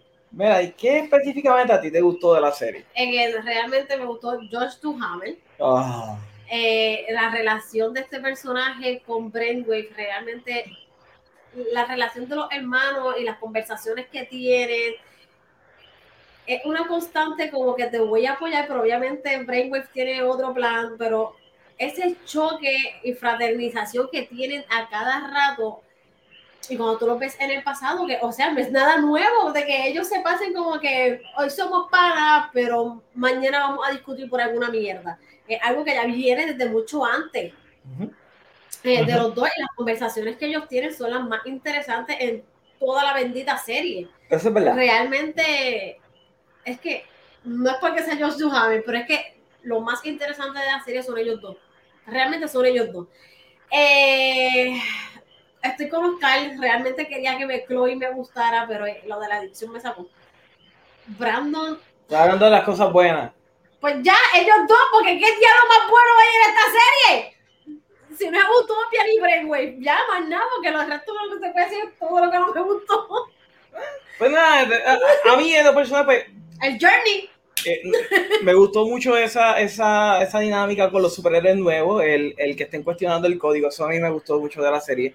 El ver si los valores, esta cuestión de que si los valores anticuados de nuestros abuelos, en este caso, ¿verdad? Porque estamos hablando de Gilded Age, se pueden eh, aguantar en el mundo moderno.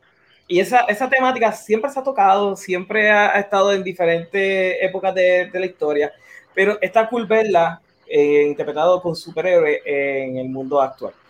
Eh, eso, eso es algo que me gustó mucho. Me gustó mucho la, una conversación que tiene Brainwave y, y Utopian en el segundo season, en el segundo episodio, cuando ellos están en Hollow Justice, básicamente, y están tirándose es, esos diálogos acerca de, de ¿verdad? De, del pasar del, del, tiempo y de que ya lo que ellos son anticuados y que tienen que evolucionar.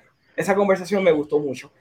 Eh, me gustó mucho o gran parte del, del origin story de ellos.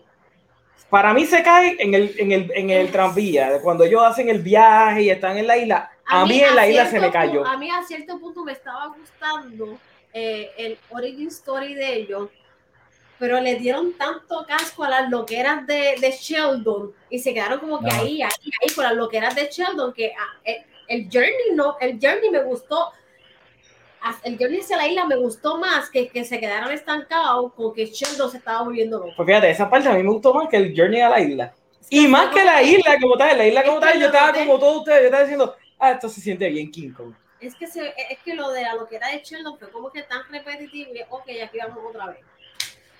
Y en cuestión, en cuestión técnico, tengo que admitir, mi show favorito de, de, de, la serie fue cuando se cae la bolsa de valores y está todo el mundo corriendo y Sheldon pregunta, ¿para qué es lo que pasó? Y de repente la cámara hace este, este giro completo de 360. Eso, eso, estuvo sumamente cool porque así es como se debió haber sentido el que la bolsa de valores se estaba cayendo. No, y eso, eh, la, la, el que tocara lo de la bolsa de valores y qué sé yo, eh, toda no tan solo la repercusión de los millonarios, sino la gente pobre, lo que estaba, lo que estaba viviendo.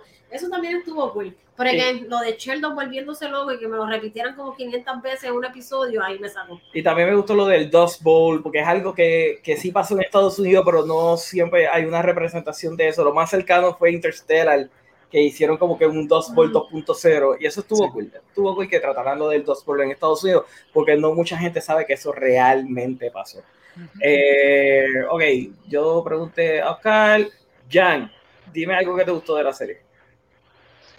Pues algo que me gustó muchísimo de la serie, eh, y verdad, tú mencionaste al principio que, que la serie explora como tema, como uno de los temas principales la desconstrucción del superhéroe, pero también celebra el iconismo de estos personajes heroicos y eso tú lo puedes ver en esos shots, ¿verdad? Eh, cuando ellos salen bajando del cielo por la capa ondeando. Y me da gracia porque este, recuerdo que vi uno de los episodios que sale bajando del cielo por la capa ondeando y había visto un meme que Orengo me había etiquetado de, un post que hizo este Oscar de porque los héroes utilizan capas y yo como que caramba, no le puedo comentar eh, eh, eh, una foto de este shot, pero es como que precisamente por eso mismo, porque resalta cuán icónico se ven estos personajes de la era dorada.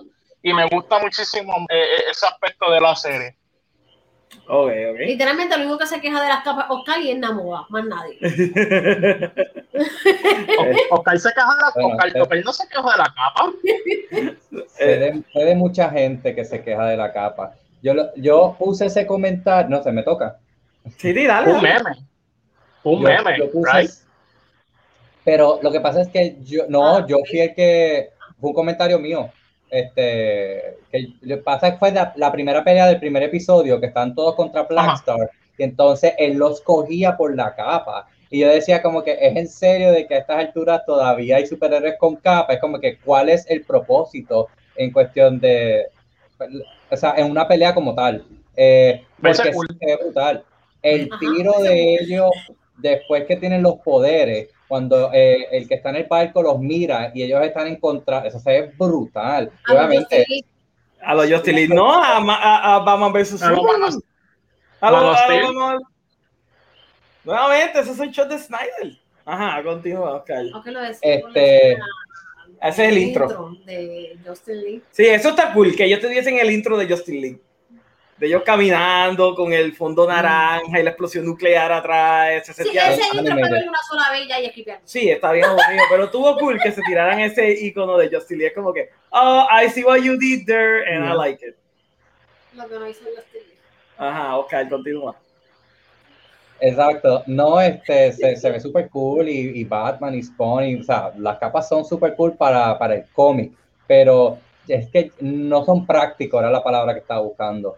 No todas son prácticas en el momento de una pelea, o sea, más allá de que se ve cool. Y algo interesante que yo estoy viendo, yo sé que ahora van a, van a saltar este, diciendo ejemplo, pero Marvel no usa muchas capas, o sea, más allá de Doctor Strange. Entonces Doctor Strange tiene un propósito y Thor, porque mira los cuatro fantásticos, Spider-Man, los primeros X-Men, porque la que vino a usar capa fue Storm y ella no es hasta la segunda generación. So, eso es más práctico en ese sentido. Eh, pero ajá, eh, del primer episodio me gustó mucho la escena de la cena que, la, que Chloe llega tarde y toda esa dinámica de familia y que vemos qué piensan que de cada uno, este, le encontré súper cool. Yo dije, ok, me, me gusta a lo que, lo que me quiere dar. Este, y la pelea, cuando ella sale, que el hermano va detrás de ella, o sea, todo es, le quita la fantasía y el elemento humano, era lo más que me gustaba. Que de hecho, terminé de ver Invincible hoy eh, y quería hablar de eso. Este, me acordé por el elemento humano, quitando lo fantástico. Eh, me gustaron los últimos dos episodios de esta serie de Legacy. En, verdad, completo me gustó. Me gustó el personaje de Anakana y me molesta lo que pasó al final. Este, pero overall, me, me gusta. Tenía tanto potencial y podían haberlo desarrollado mejor porque los personajes están y también las historias y el trasfondo de cada uno está cool. Pero se enfocaron más, como dicen ustedes, en, en George Duhamel, en Utopia ni el hermano, que porque ni la esposa, o sea, los demás están bien secundarios, bien terciarios, entonces la ganga esta de los anormales es como que ¿por qué le dedicas tiempo a ellos si en verdad no hicieron nada? O al menos en, este, primer season no hicieron nada. O sea, no sé qué pasó con lo del novio de Chloe y todo eso, a lo mejor me lo perdí, pero nada de eso tiene un payoff. Este, y la bandita esa como que no volvió a, salir. Eh, pero anyway, lo bueno fue es el último tres episodios. Eh, el, el, elenco ahí me gustó, este, conté que no todos son súper reconocidos, este, porque así nosotros podemos saber quién es George Duhamel, quién es el otro, pero básicamente son gente de, ah, yo te he visto en otra película, no me sé el nombre, pero sé que te he visto. Eh, y encuentro que en los papeles lo hicieron bastante bien todo, porque es que no veo ninguno que, que haya resaltado. Eh, Lady Liberty salió en Marvel. Sí, salió en, dos películas de en Iron Man Unido. Sí. Mm. Ella es la que entrevista a, a Robert Downey Jr. al principio de la primera película. No a Iron Man, entrevista a Robert Downey Jr. Exacto. a Tony Stark. Yo, iba a buscar, tiene esa cara que yo sé que la había visto a ella, pero yo encuentro que el, cast lo hizo bien, o sea, nadie resaltó negativo como en Mortal Kombat, que Chansuni Raiden era como que, ugh, Quítenlo. quita, esa quita esa porquería de mi Para nada. Pero, pero en el caso de, los actores, pues, eh, eh, a mí, por ejemplo, el personaje de Lady Liberty le hicieron un disservice porque un personaje tan importante como que tú eres la primera mujer superhéroe y eres la ama de casa número uno. O sea, no hay absolutamente nada de desarrollo de, ese personaje. pero... No hay nada, no, no, tiene motivaciones, no tiene deseos, no tiene aspiraciones, no tiene absolutamente nada más que, pues al final se da cuenta de que su esposa a lo mejor está mal. Pero no tiene nada de motivación, no tiene agencia. no tiene agencia. Obviamente es el guion, pero es como que. Eh, yo, hablaba de casting Ah, no, el casting fine, pero eh, le hicieron un disservice a un personaje que para mí hubiese sido un personaje bien importante porque... Maybe eh, son dos. Sí, pero por ejemplo, tú coges a Maeve, eh, The Boys, y es un personaje que tiene muchos conflictos, tiene muchas situaciones, es bien complejo, desde el primer season te lo están enseñando.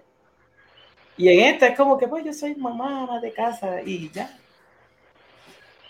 Fíjate, May es un, eh, es un personaje que, que, es bastante fuerte, o sea, no, no es ama de casa, o sea, tiene sus principios, pero yo no encuentro que The Voice la ha utilizado bastante bien. May para mí, de, de, de todos, aparte del, del Batman, no me acuerdo ahora mismo cómo se llama, el del negro completo.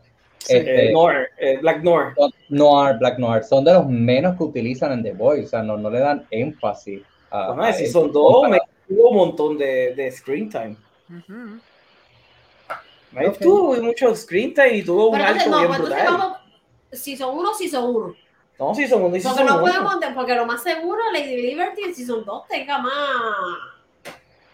es que yo eh, no, no, comparto la opinión de Oscar en este punto con, con, con Wave, porque para mí Maeve sí tuvo desarrollo en el primer season de The Voice, mucho, o por lo menos mucho más de lo que tuvo Lady Liberty.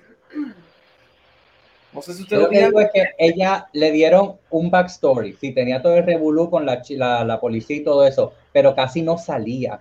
O sea, no salía. Pasaba en los pasillos y uno que otro episodio le dedicaban a su historia, pero en el overall, ella no salía.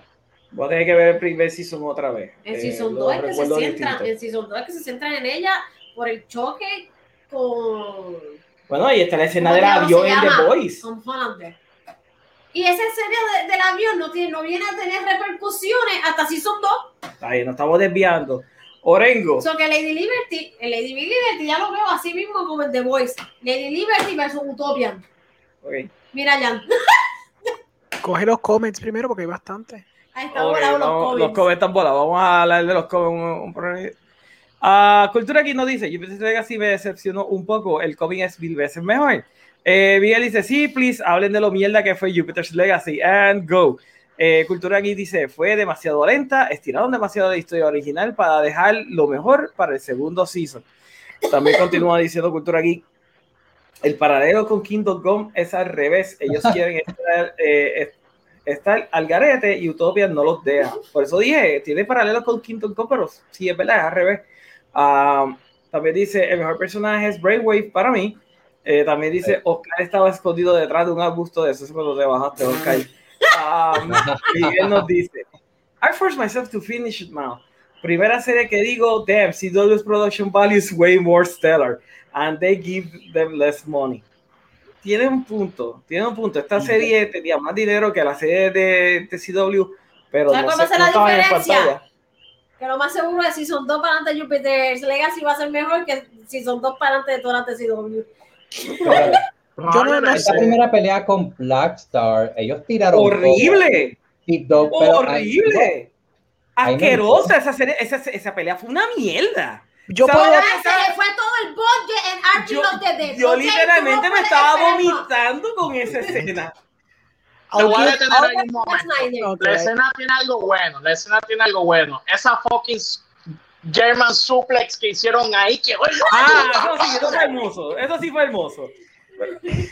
yo digo que por lo menos la pelea, fine, no se ve como que estelar, pero tú deberías ver un episodio de Supergirl random.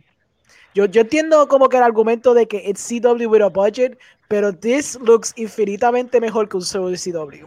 Y te digo, Ya. because ponte a ver, Wait, un- wait, ponte wait, a ver un wait. episodio de Supergirl. Eso te va- No, no, no, no, no, on. Te iba a decir eso mismo. Ponte, ponte la pelea entre Reverse Flash y Flash en el primer season Y versus. es igual a todas las peleas de Flash en Season 1, Season 2. Está bien. Y esa es la Ah, cosa. te estoy hablando Mira, de mira, primera- ponlo- la primera temporada tienen esa pelea brutal. Y para colmo, esta es la primera pelea en el primer episodio. O sea, que tú, tú dices, ok, si esto es lo mejor que tú, eh, esto es lo primero que tú me vas a dar, pues cool, porque a lo mejor vamos a tener dos o tal vez tres peleas. ¡Mierda! Después tenemos una pelea tipo Arrow en, en el último episodio y tú te quedas como que, ¿what? En serio, la mejor pelea estuvo en el primer episodio. Eso fue la mejor pelea. Es el hook. Ajá. Pero que te quiero decir que por lo menos se ve mejor que un show de CW, eso es lo que te estoy tratando de argumentar. Aunque también no se ve Pero fantástica visualmente, pero again, ponte ver un episodio de Bat- Batwoman, ponte ver un episodio de Supergirl. They don't hold up. Por lo menos aquí, tú sabes, hay efectos prácticos, porque el tipo, tú sabes, es un suit, ¿me entiendes? No es como que un CGI creature. Eh, algunos efectos especiales se verán como que weird estéticamente, pero por lo menos, ¿me entiendes? Hay, hay diferentes ángulos más interesantes que lo que tú verías en The CW. le hace Eh. falta más cariñito. Yo creo que viendo Bien por lo menos este episodio 6, yo creo que this was an aesthetic choice. Yo no creo que es que no le dieron cariño. Es que yo quiero, yo creo que este, este VFX Studio optó por esta estética. Because it reminds me, ¿A qué te not in a bad way, it reminds me de Speed Racer. But again, not in a bad way. Pero tiene una estética que es bien peculiar.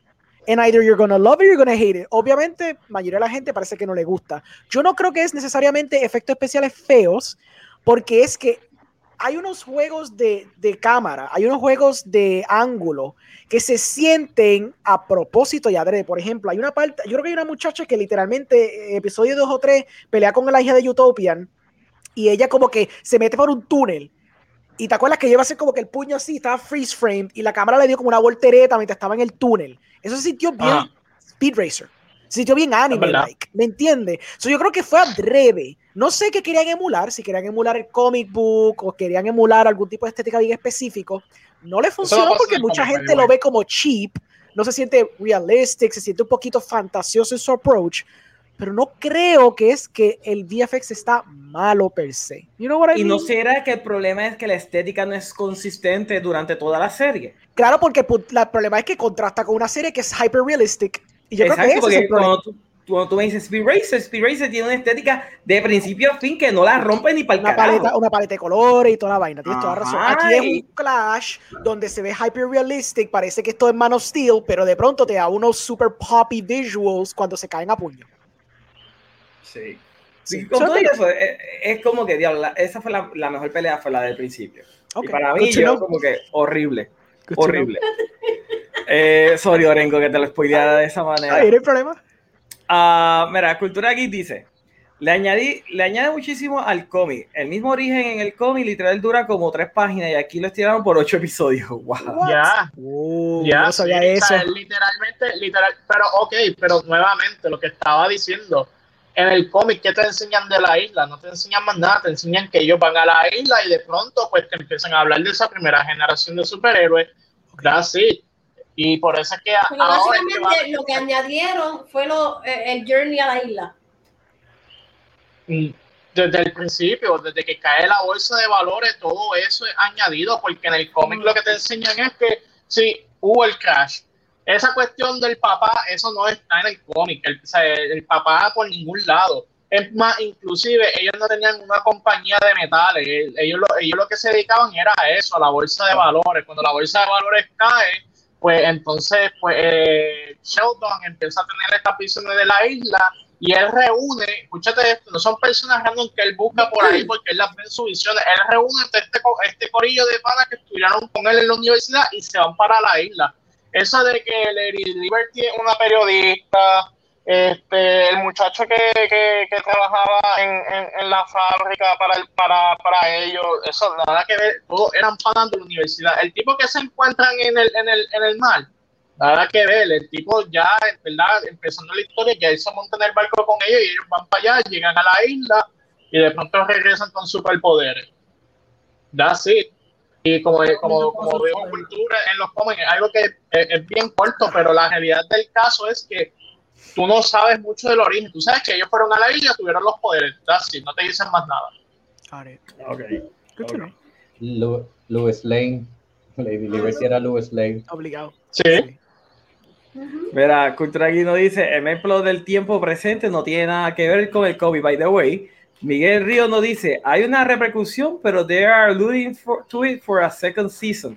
There's a rift growing between the son and the father as to how far his father will actually go to uphold his code, even over his kids.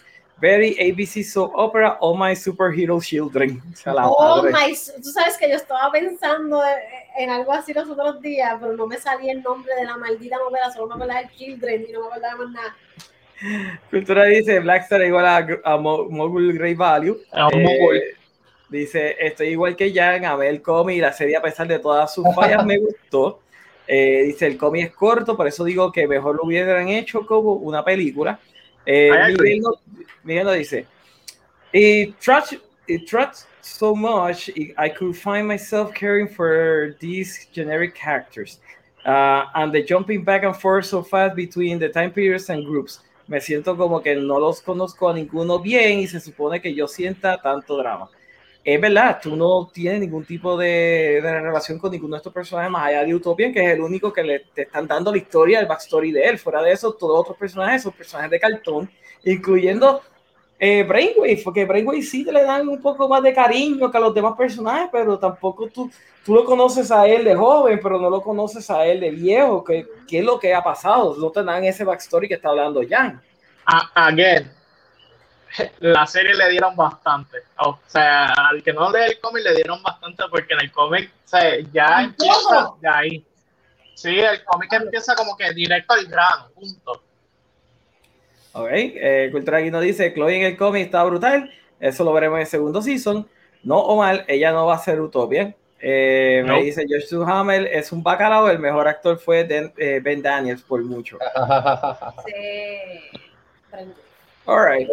Vamos, vamos a hablar algo, algo más I mean, pero positivo para que mí las que hace Josh Duhamel, I mean, yo he visto todas las mierdas que hace Josh Duhamel y esto es lo mejorcito. Ah, ¿verdad? Falta Orengo. Yes. Va a ser Orengo. corto, va a ser corto. Um, me gusta obviamente Utopia, me gusta Brainwave. La escena que tú dijiste donde tienen ese philosophical debate, creo que fue en episodio 2, Sí. hasta ahora ha sido mi highlight y yo me reguindé un poquito de eso porque yo pensé que esa era la temática a explorarse a través de la serie y pues me di cuenta que maybe that's not it o como tú dices, se elabora más al final, pero como no llega al final, pues fine, veremos. Um, Brainwave está cool, me gusta que no lo mataron en el primer episodio y hay un misterio around it y él es como un weird clone, again, no sé cómo se resuelve, whatever, pero me gusta que él sigue, es recurrente, es, es- es un personaje interesante. Eh, Brainwave, ¿qué se llama? Blackstar. Eh, Sí. Blackstar, perdóname, el malo, sí, Ah, ok. el malo, el malo, el malo. Eh. Me tiró Los- con el pejuelito. Sí, exacto, sí, me tripea como que Una se... pregunta, se ahora que está, antes que continúe, dígame que no fui la única que cuando él salió en la cárcel leyendo no le recuerdo al malo de Invincible. Oh, full. Ay, los clones. Sí, Full, full, full. No ayuda que había literalmente otro cuerpo muerto al frente de él. So. Sí, no ayuda para nada. By the way, esa trama de Blackstar en el cómic, nada que ver. Oh, Eso del clon, Yo estoy, Nada yo que ver. estoy como que, ya no, yo voy a odiar el maldito cómic. Sí, porque literalmente las únicas cosas buenas, Jan, eso no está en el cómic, es como que, ok. qué raro. Esta adaptación es bien extraña. el ¿Verdad? cómic es literalmente yendo al grano. O sea, Sí, sí, está sí. directamente al grano. Eso, es cual- bien, eso es bien común de Mark Miller. Mark Miller no come mucha mierda con world building. Él va directo al grano y ya, si tú lees eh, Kikas, este, Civil War, eh, él fue el que hizo Orman Logan, ¿verdad? Mark Miller. Mm. Norman Logan. sí. Exacto, son, son eh, historias que van directo al grano ahí. Y Con... como que haces tú el backstory. Exacto, es como que el backstory no cuenta, son los personajes. Pero es curioso entonces porque es como que se nota entonces con más razón cada vez que sigue mencionando estas cosas que esto es más un mandato de Netflix. Esto no es. Se nota que no puede, pudo haber sido una, un pure adaptation, pero por mandatos de los higher ups se nota claramente entonces que le dijeron: no, no, no, hay que exprimir el jugo, tú no puedes tirarme todo lo. Todo el plot, tú tienes que estrecharme el backstory de ellos, me tienes que estrechar este misterio, tienes que inventarte un misterio, tienes que inve- inventarme estos backstories, lo cual puede funcionar, no es que digo que no funcione, pero, pero obviamente this is not one of the best adaptations, claramente. Y no es que he leído el cómic, pero claramente hay, por las poquitas piezas que yo siento que sí funcionan, claramente hay algo interesante para explorar aquí que no se, no se explora porque está bogged down para querer alargar la serie por lo menos a dos seasons. Por lo menos, porque sabes que se tiran tres seasons, who knows. Lo- Em, Cuatro, Ah. cuatro. cuatro. Cuatro seasons. cuatro Six seasons temporada. in a movie. ¿En serio dije cuatro seasons de esto? No, pero que Netflix siempre llega hasta cuatro seasons, de tres a cuatro. Bueno, Y yo lo cancelan cuando se pone que- buena. Es como que, pues, Sí, invéntate tú tu final. A veces yo he visto series que duran tres, dos seasons. Es que depende, todo depende. Pero, la pero maybe, maybe, maybe de no puede durar más de dos porque pues no puede seguir estrechando. Bueno, sa- sabe Dios inventan más. Cuatro, cuatro seasons, vamos allá. va a llegar a cuatro. Va a llegar a cuatro, vamos allá. Sí. Pues, aparte de eso, eh, el backstory está interesante, lo que pasa es bien latoso. Me gusta porque me da vibras de Watchmen, está fascinante. Lo que pasa es Sí, que- ¿verdad que sí? Sí, Gracias. sí, da, da vibras de Watchmen completamente. Obviamente es done on purpose, yo entiendo. Ah, lo que pasa es que, pues, eh, cuando se entra lo negativo se entrará, pero entonces como que la expectativa no, no, es lo que, no es lo que yo esperaba. Pues yo esperaba una exploración de el uso del código en el pasado, que, again, maybe pasa los últimos tres episodios, y contrastado con el uso del código en el presente. Pero como parece que se quisieron enfocar más en el misterio de la isla, que si no irse en ese viaje de la isla, pues entonces, pues, ese fue el foco que quisieron darle, and that's cool. Si Pero eso es lo que tú te referías, pues no. Ok. No. No, No lo van ahí a te voy a decir que no, eso no lo, eso no lo vas a tener. Ahora es, hay una, una, es una explicación pena, I guess. de por qué el código existe. Sí, hay That's una fine, no, no, explicación that's, yo, yo puedo aceptar eso, pero e- e- es, ver el código en acción, ver cómo se contrasta el código con, con el presente. Porque pues en Watchmen, you know, you see un contrast del Minutemen y el Watchmen y por qué Watchmen está tratando de hacer las cosas diferentes al Minutemen por las circunstancias de lo que pasó con los Minutemen.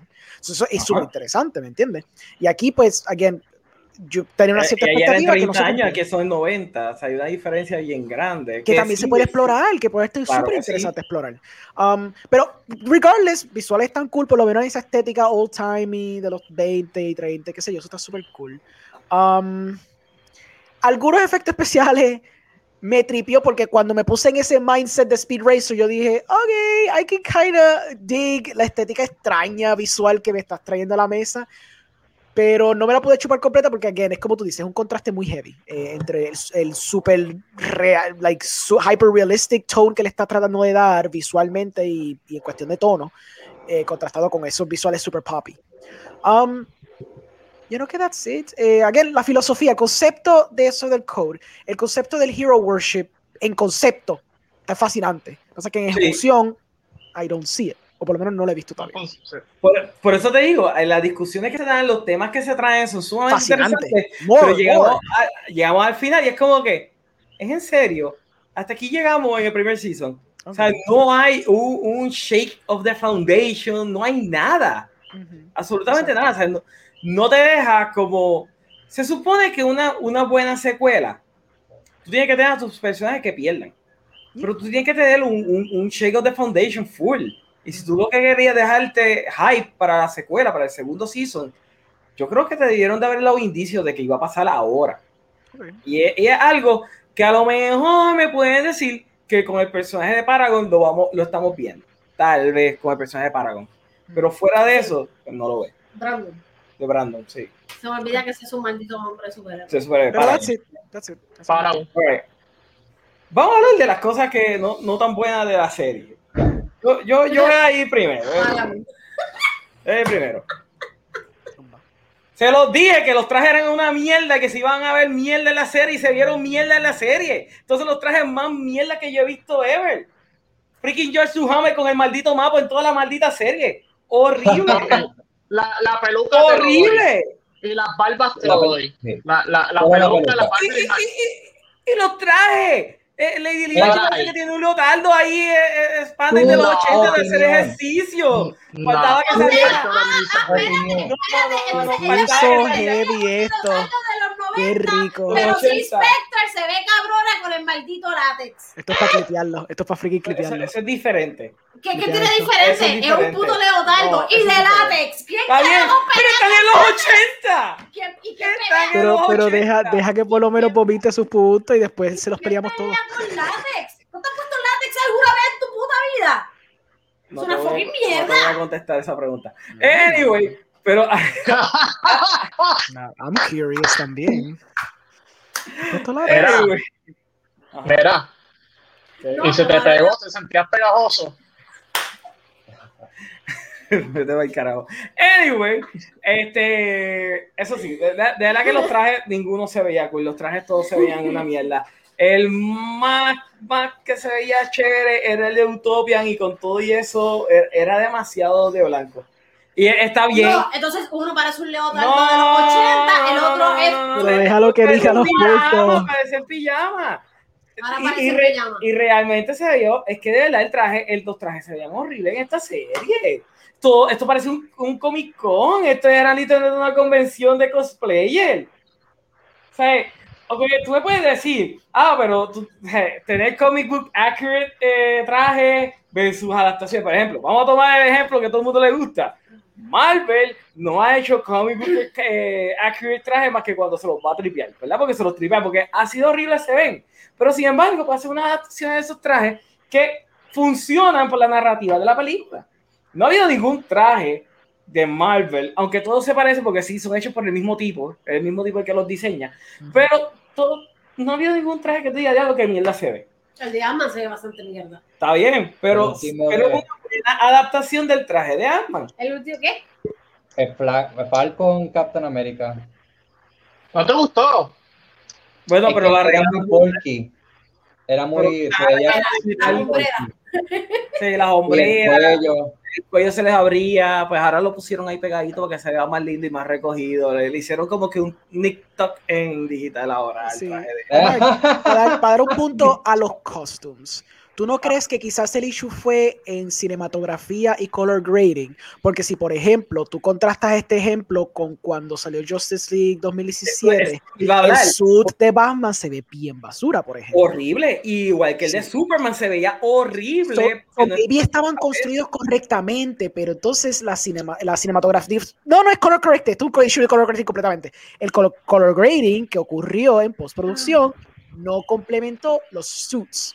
Por eso es que se ven weird y se ven fake y se ven, you know. Pero para eso ellos hacen testing y le Oh, tiran fotos, así, lo meten en Photoshop y Pero dicen, "Mira, así entonces- se puede ver, o graban algo y lo editan en cualquier edición de video y le ponen los filtros que le vayan a poner. So, ¿Tú crees que el issue es los suits o entonces el color grading que está incorrecto? Porque los suits se ven bien, ¿no? ¿O tú crees que también se ven mal? Regardless de color grading, se ven feos.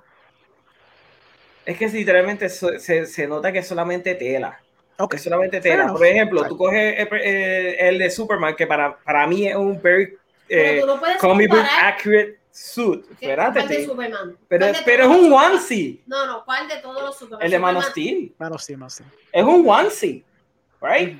Pero es una armadura, tiene textura, se ve sumamente cool, te acentúa el físico de él, porque obviamente el suit como tal tiene áreas oscuras, tiene un, un bodysuit adentro para los músculos, muscle suit adentro y toda esa vaina. El de George Duhamel se nota que tiene un muscle suit adentro. Estamos hablando de una serie con un low budget, cabrón. Ok. Vamos, vamos, vamos a tomar lo- lo- los trajes de CW. Los trajes de CW se ven mejor que estos. Mm, Oh. Bueno, ¿cuál de todos? Porque Flash Flash se ve tiene como asqueroso. 30 Flash. Flash lleva Todos 6 los seasons, trajes. tiene como 30. Todos los trajes Eso- de Flash se ven asquerosísimos. Funcionan en la serie, no me da ese Pues aquí tipo. funcionaron. Oh, aquí, aquí los trajes de ellos me sacaban completamente de la, de la serie. Porque ya tú estás, ya tú se está, o sea, se ha acostumbrado a lo que es los trajes de película con un budget grande. No, Pero que- The Boys, The Boys es- probablemente tiene el mismo budget y Gracias. Y tiene esos mejores suits se trajes. ven on point. Pero Clanter, eso es porque estoy seguro que el color grading complementó muchísimo esos trajes. Sí. Claro que sí. Bien. Pero The Voice, nuevamente, tiene trajes así y tú los ves y tú dices, ya lo se ven cool. En esta serie, no, es como que es, es un eyesore. Completamente. That's fair. Ok, ya, ya, ya. te Ya me lo saqué, liberaste. eso es lo que yo quería sacarme. Yo se lo Pero dije ese que es el único punto que tú querías sacar. No, yo quería sacar eso de ya. Eh, de lo, de- del el timing de la, de la serie, el, el pacing está horrible. Y obviamente, Sí, el también el coger el concepto de, lo, de los flashbacks, es que se sintió que estaba viendo Arrow. Pero Arrow, cuando ya estábamos en el Season 3, que ya la isla tapa estaba, pues yo me sentí que yo estaba así, ya yo estaba como que ya los flashbacks apestan. O por lo menos de ese periodo, porque estiraron demasiado de chicle. A lo mejor se hubiesen complementado con flashback de la familia y con flashback de la historia de él, pues tal vez hubiese sido un poquito más tolerable. Eh, realmente, pues, esos son mis grapes. A mí, no me la molestaron, a mí no me molestaron los flashbacks porque realmente fue lo más interesante. Está bien, fine, Realmente lo más interesante está en los flashbacks. pero fue bastante estirado.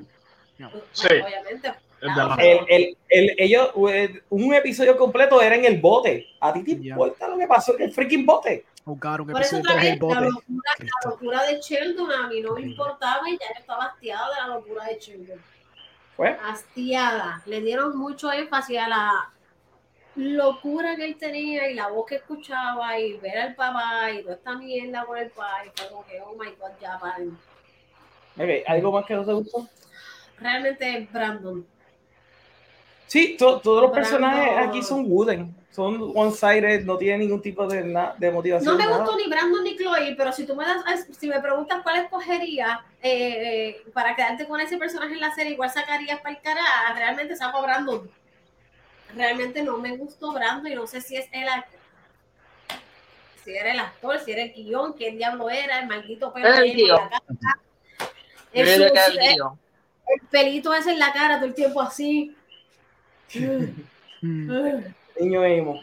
eh, yo maté. Ajá, el papá no quiere matar. Es como que hay tipo, ¿cuántos años tú tienes? Tienes como 25 años, deja la maldita lloradera ya. Tienes fucking poderes. Vuélate para el carajo como tu hermana. Eso sí me trivió. Ese daddy issues todos ellos.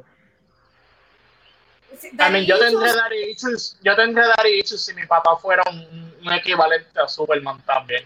Sí, está No tendría Daddy issues si mi padre fuera un borrachón de la calle que no me presta atención, pero si yo tengo fucking poderes, fuck you, cabrón, me voy para China. Como hizo Chloe. Como hizo Chloe, me voy para el carajo. Por encima del bigote. Ah, no, tampoco, tampoco así full rica. Eh, realmente, así mismo hizo la mesa. Así mismo hizo en la mesa con la droga que yo no sabía ni qué diablo era. Sí, no, la tipo Sí. de droga más. que la droga se La- parece a lo que le metieron a, a Lucy, que le dijo, mal se parece a la droga que le pusieron a Lucy en el estómago. Yo, yo pensé. Breaking Bad porque era azul. Yo pensé en Quizá Breaking Bad eso era. Eso mismo era. Eso, Sky eso Blue. lo hizo. Y en el episodio 2, confirmado, sale Heisenberg. Heisenberg eh, confirm en Jupiter's Legacy. Heisenberg. Meme. William ya no debe estar por ahí. No, William está Pero mega nada. dormido. O sea, Básicamente, realmente a mí lo más que me sacaba era Brandon y su lloradera y estupidez. Ok. Orengo, algo que a ti no te gustó de la serie. Voy a repetir lo mismo contigo y creo que es el punto más fuerte, es el pacing. Este pacing Horrible. es, es malísimo, es bien latoso. se tarda mucho to, to hook you. Me hookeó un poquito la pelea al principio, pero después el desinterés se me va cuando después que tienen este philosophical debate veo que no está pasando nada con eso interesante y me sigues trayendo entre, entre episodio 3 personajes nuevos, villanos nuevos que realmente no componen nada y después me da un episodio con Chloe que basically es como que el backstory antes que le dieran el cantazo a, a- a la guagua, que el- la guagua le diera el cantazo a ella, yo me quedé, ¿qué es? Why do I need to know all this information? Está innecesario.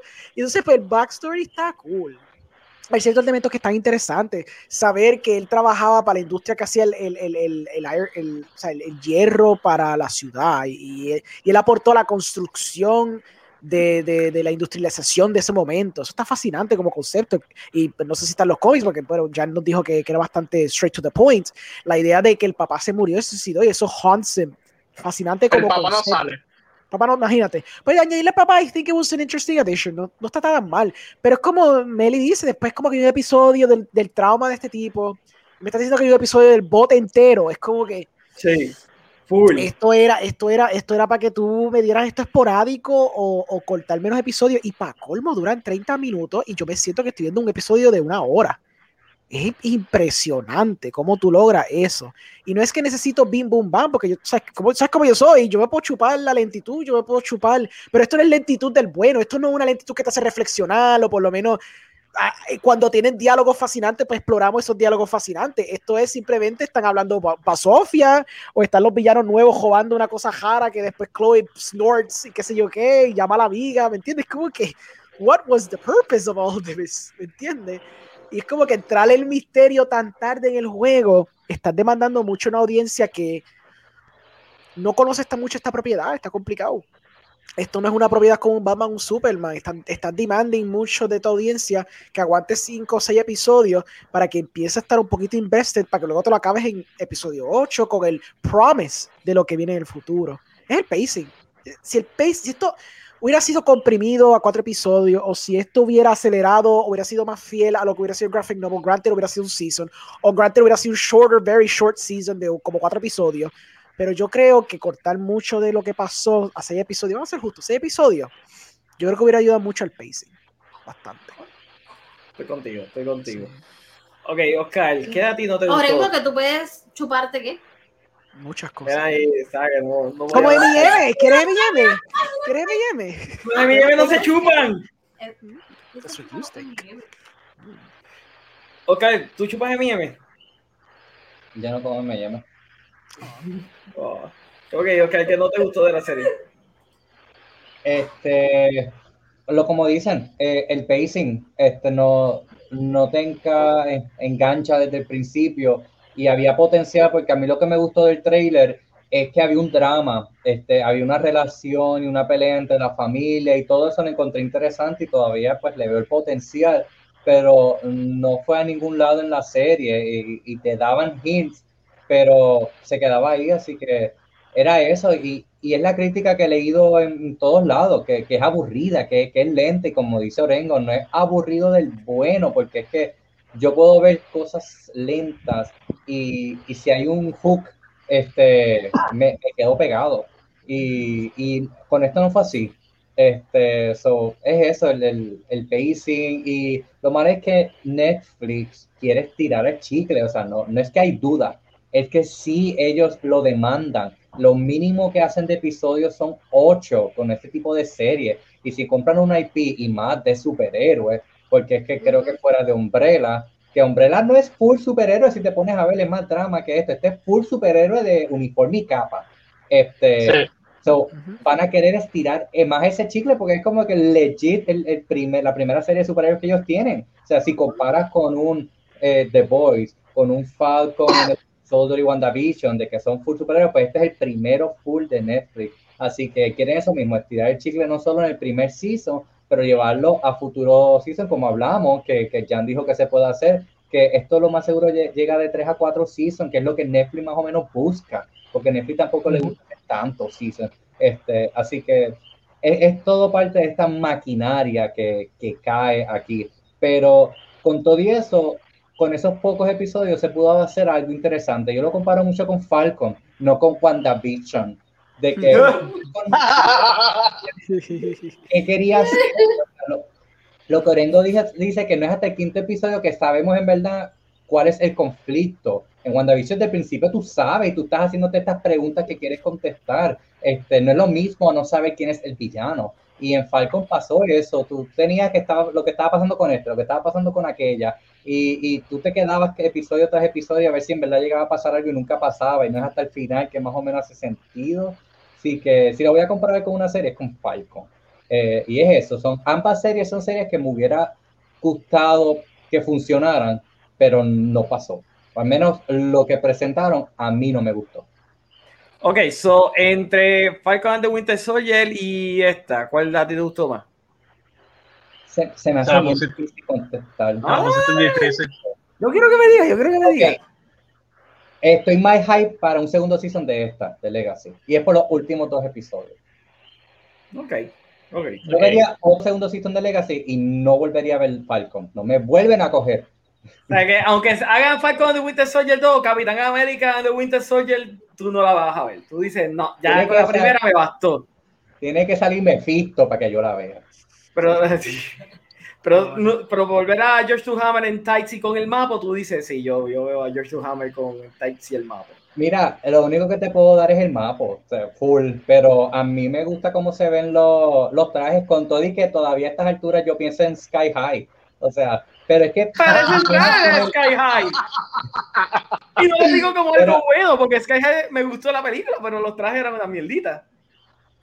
Lo que pasa es que ustedes comparan esto con The Voice y este, estaba buscando el budget de, de por eso, pero el budget de The Boy, yo sabía que era alto, es 10 millones por episodio, que es bastante. En Jupiter no he logrado buscar cuánto es exactamente, no, lo encuentro, pero yo sé que 10 millones. 10 millones. No son menos de 10 millones. Así que ni eso es justo compararlo, porque es que se ve, tú ves la calidad de cómo está filmado Boy. Está bien, pero ellos no pagaron 10 millones por cada episodio por los trajes, ellos pagaron una vez por los trajes y lo utilizaron, that's it. Oye, que sea de traje y ya el budget se, se, se, distribuye, o sea, no es, digo, tú, mira, tú como, como fan y como audiencia que ve este tipo de contenido, lo puedes criticar. Yo lo voy a ver diferente porque yo sé lo caro que cuesta. Yo para hacer un corto me cuesta caro. Ringo y yo estábamos hablando de eso. Sabemos alguien que me ayude a editar. Digo, Oscar, no te puedes ir por la tangente porque también tú tienes, tú tienes tu responsabilidad.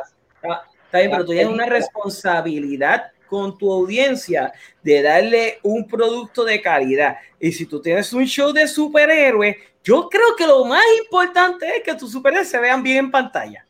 Omar, hay unas limitaciones de tiempo y presupuesto en toda la serie. La serie la hacen humanos, humanos. Esto no se hace ambos, ambos, tienen la razón. Ambos tienen la razón. Bien, bien diplomático.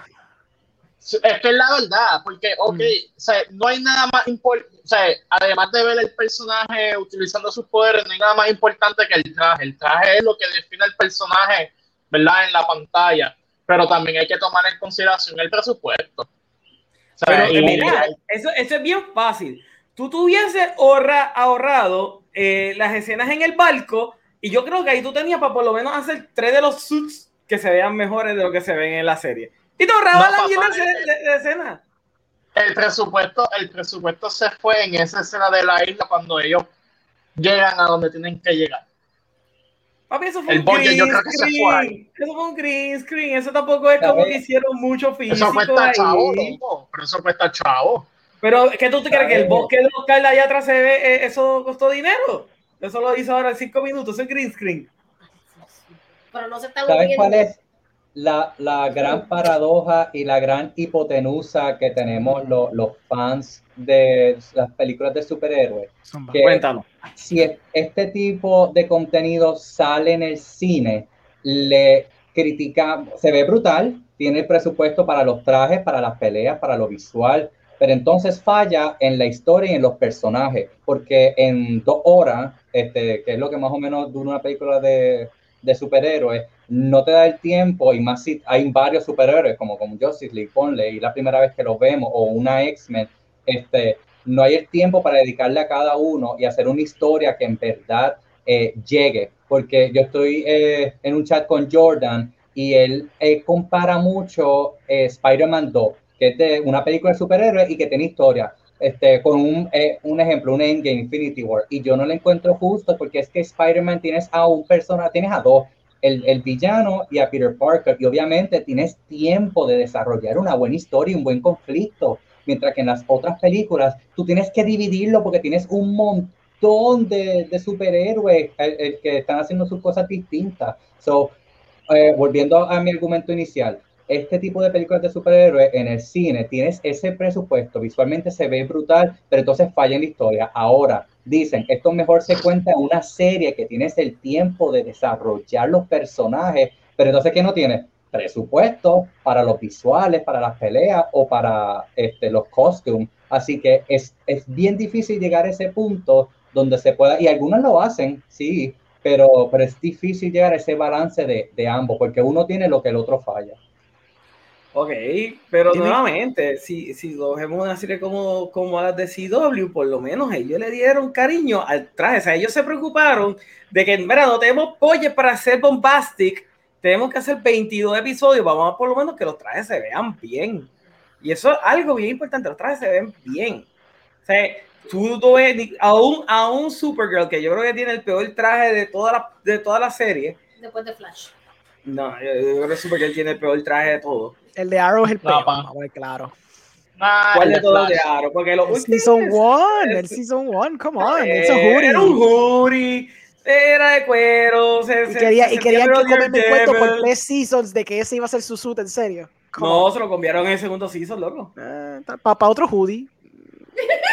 Pero sigue Cuando me- cuando tiene tú me un hoodie. No, pa, cuando tú me dejas a mí eh, ese ojito que a mí me gusta, Robin Hood, ahí hablamos. Oh nunca se lo dieron, God. nunca se lo dieron. Oh my God, Orengo, por favor.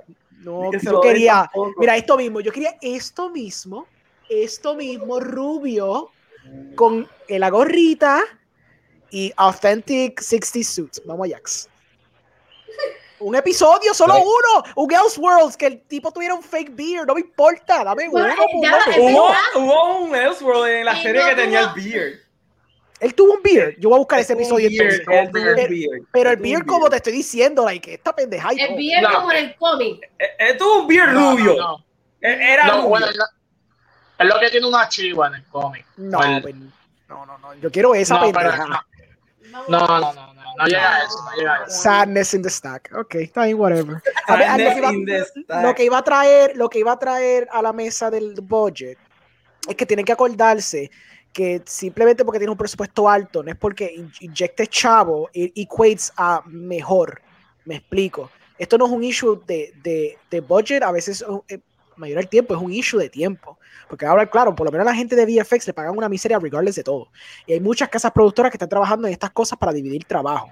So, siempre, si hay efectos especiales malos, hay cosas malas, eso es porque hay un tiempo límite. Pasa mucho con CW, por ejemplo, porque el turnaround de ellos es que ellos están grabando, ¿verdad? Como que agosto.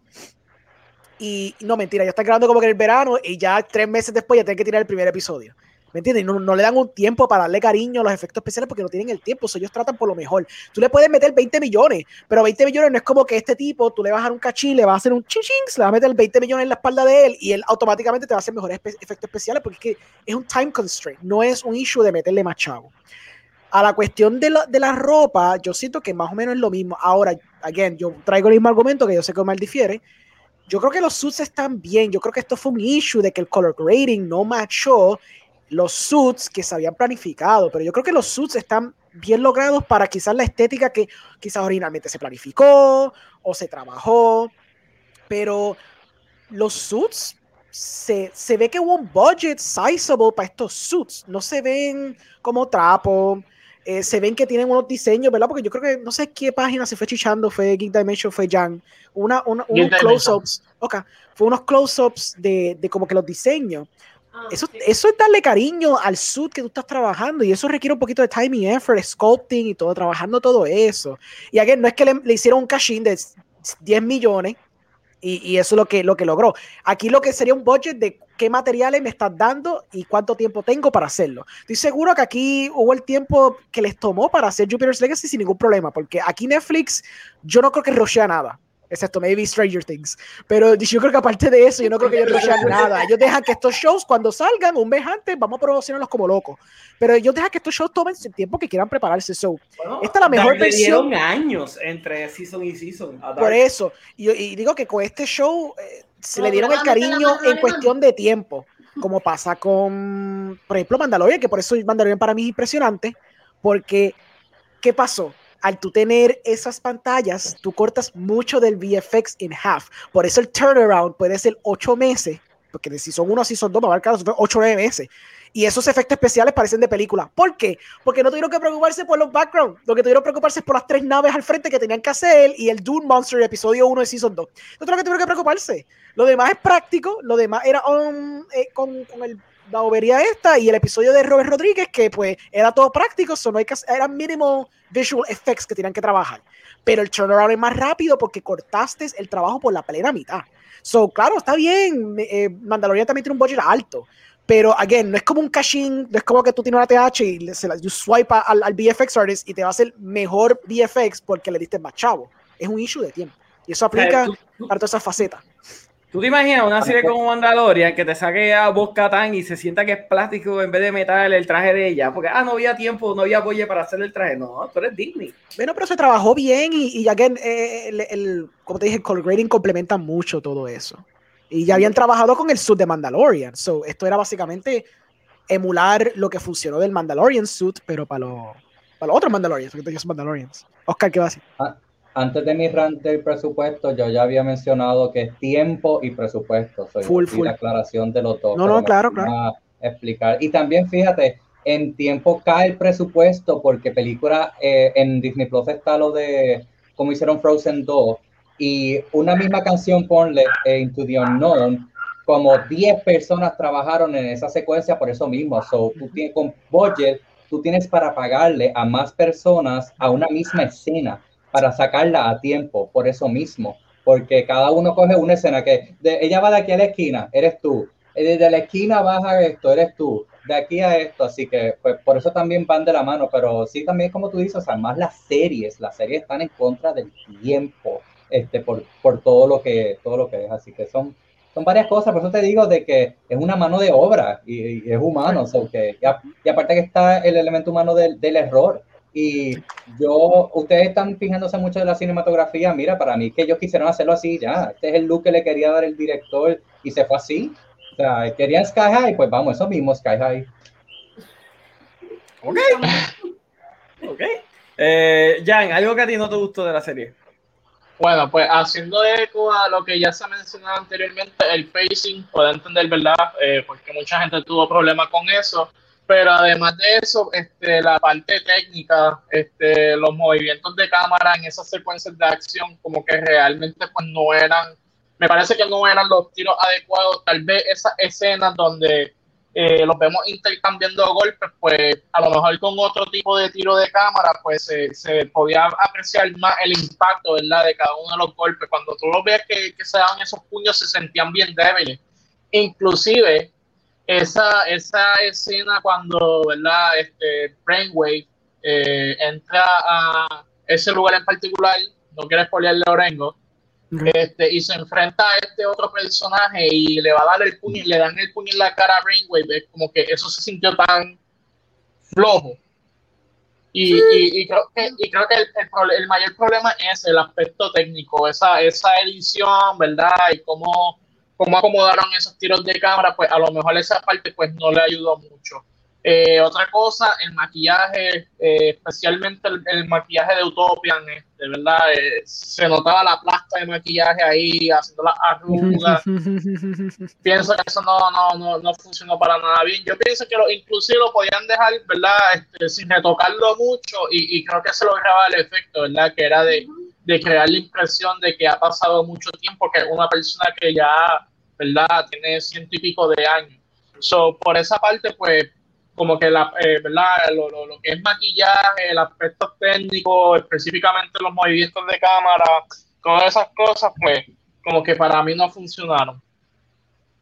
Yo sé que esto es arriesgado mencionar y decirlo, pero quizás esto puede haber sido una instancia donde el uso de deepfake hubiera sido bien favorable para ellos. Fíjate, no, porque ya deepfake no, está bueno, está bueno. No sé, pero Brainwave de viejito para casa. Oh my God. Just do Hamilton. Porque ya que, ya que estaban tan insistentes de querer usar actores que estaban en sus 30, maybe 40 y están en el in-between de lo que ellos quieren hacer de actores que se supone que se vean como de 20 y actores que se supone que se vean como de 80, pues tienes el deepfake approach. Quizás te funciona porque tú le haces el scan a todos ellos, le haces motion capture, los tienes on sets. Y, again, yo sé que Netflix no tendría un issue de tiempo para sacar esta serie después que salga para los gustos de los creadores que trabajaron en la serie, porque no, te, no tendrán un rush. Yo sé que quizás tendrán un cierto rush, pero con tanta serie que está saliendo, ellos pueden shuffle around. Y se nota porque tienen tanta serie que pueden shuffle around. O sea, quizás si no salía, si no salía Jupiter's Legacy, metían eh, The Circle episodio eh, Season 3, porque sabía lo tenían ya grabado, ¿me entiendes? O adelantaba la película de Army of the Dead, o hacía Ajá, algo. literal podían shiftear algo para, para dejar que Jupiter's Legacy entonces tuviera su tiempito. Pero maybe podría haber sido una, una idea, un concepto interesante, pero utilizar un deepfake. No sé. Pues, tal, vez el approach, el, el, tal vez el, el, approach que pudieron este, ver utilizado para, para esa parte de, de, del maquillaje pudo haber sido algo como lo que nosotros vimos en, en Endgame. Este, Eh, that's a good one. con, Yeah. eh, ¿Cómo es? Sí, que that's a good one. Sí, con, con, con Captain America, que era una combinación de maquillaje prostético y, y, y también este efectos especiales. Sí. So, que a lo mejor, pues, si ese hubiese sido el approach, pues, pues tal vez hubiera lucido mejor. Ahora, claro que está, nuevamente estamos hablando del factor dinero. So, Le dieron cariño en maquillaje y, y en poner viejos a Brainwave y a los demás dijo, ay, mira, tírale lo que sea. Pero, pero deepfake, deepfake y su tecnología es, es, es open source. O sea, tú mismo puedes comprar ahora mismo, tú comprar nada, tú prácticamente bajar programas para deepfake y tú pasas un deepfake de Oscar con la cara de Omar y, y te sale, ¿me entiendes? Así de sencillo, es, es complicado el learning curve, pero una vez tú tienes el learning curve, eso puede pasar. Eh, porque no es tan no es tan inaccessible como alguna gente piensa. Incluso yo he visto, ¿se acuerdan cuando salió el episodio de Mandalorian? Obviamente, y el Ajá. episodio que salió Luke, que fue una mez- fue basically CGI face. Hay una gente que se llama Core Crew, que yo lo he mencionado antes. Ellos decidieron rehacer la, la, la escena. Cogieron un actor que tenía un parecido visual, pero la cara no era tan parecida. Le pusieron un wig y le hicieron un deepfake. No hicieron un CGI face por encima, hicieron un deepfake usando toda la tecnología disponible de todas las películas donde salía Mark Hamill. Y era bastante convincente. Cuando hicieron el segundo retoque, que le pusieron mejor iluminación para contrastar ciertos aspectos que estaban este, notándose que eran bastante fallidos, lo único que no sirvió era el performance del muchacho, porque el muchacho no es actor. Pero la cara, genuinamente, se parecía más a Mark Hamill de lo que tú viste en Mandalorian. So es Pero- posible. Estos son muchachos youtubers. Bueno, ok, son de industria, pero son youtubers, ¿me entiendes? Eso es Orengo. posible. Ah, No me dejaste hacer el chiste. Habla ¿Cuál muy rápido. Perdón. ¿Cuál chiste? ¿Cuál Cuando chiste? dijiste lo de. eh, no, ponme completo, quiero verlo. Ah, ok. Este, de Omar y yo cambiar eh, eh, la cara. Ah, la cara. Yo dije, yo usar ropa negra. Oye, ¿qué pasa? Ey, yo también uso ropita negra. Todos están de negro. Esto, Ay, no, esto es gris, esto es gris. espérate, esto Lo es gris, azul con florecita, yo estoy más como tú. Esto es gris. Ve negro, oscuro. Es que estás en la selva, tienes que ponerte colorido. Diferente. Pero- Este pero es el el uniforme oficial de Movie Guy, camisa negra, ¿ok? El maquillaje de, Y de la las camisa personas mayores, negra. sacando a Brainwave, porque a mí me gusta cómo usaría Brainwave para casa. Ajá. Lo he dicho too many times for comfort, ¿verdad, Omar? Ok, Estoy ok. acostumbrado. Ah, está Este, acostumbrado. está está bien. realmente Josh Duhamel como viejo, yo no sé, como que está bien, tiene 120 años, Wonder Woman tiene 5000, tú no tenías que irte como que full retail. Bueno, pero es que en el cómic el tipo tiene el pelo largo, pero yo lo hubiese puesto cana. A ponerle unas canitas bien bonitas y ya, y dejarlo con el pelo recortado. No tienes que ponerle el mapo como- porque en el cómic tiene el mapo. Al principio, Ajá. en el primer episodio, él está canoso y tiene una barbita canosa, que lo hubieran dejado así. Sí. El, vamos, el tipo se afeita, ya, y se recorta porque no le gusta la jodida peluera que siempre tiene. Tú lo dices como en Walking Dead, el personaje en los cómics de Governor tiene pelo, pelo largo y en la serie lo tenía súper corto, que para nada se parecía al cómic. Sí, porque es que tú- una adaptación no quiere decir que tú lo vas a hacer completamente ahí a, a- a como está en el cómic, pues se llaman adaptaciones, tú tienes que tener algún tipo de libertad. Lo importante es, por, lo menos, lo que como yo evalúo una buena adaptación es que al menos tú tengas el espíritu del source material vivo. Lo hubieran dejado, es verdad, lo hubieran dejado a Utopia, lo podían haber dejado como apareció en el primer episodio, al Sí, principio, cuando está con los tú- hijos. Pero pues, Pa' que me- Para que me le dijera viejo sabroso. Eh. Eso era, eso era Es todo. que, es que cuando tú ves un personaje con pelo largo, así todo enmadrado como Utopian, usualmente le pasó algo, ¿me entiendes? Es, es como- usualmente se utiliza en el cine como para demostrar como que o pasó mucho tiempo o el personaje ha cambiado esencialmente como persona, como en el caso de Thor, ¿me entiendes? Que, que estaba todo desmadrado y gordo y es porque estaba en depresión en esos últimos cinco años. Eh, y hay otros ejemplos, ¿me entiendes? De personajes que de repente tienen el pelo largo y es porque algo pasó. En el caso de aquí, este es el, el personaje que tenemos y es como que... uh, Se cansó de ser metrosexual. Yo pienso en el pelo del que ayudaba a Blade, ¿te acuerdas Blade las primeras tres? Que tenía el viejito con el pelo bien largo, canoso, blanco, un look así. pero ese era su pelo. Ese era su Y ahí pelo. no, ¿no? sí, eso era verdad.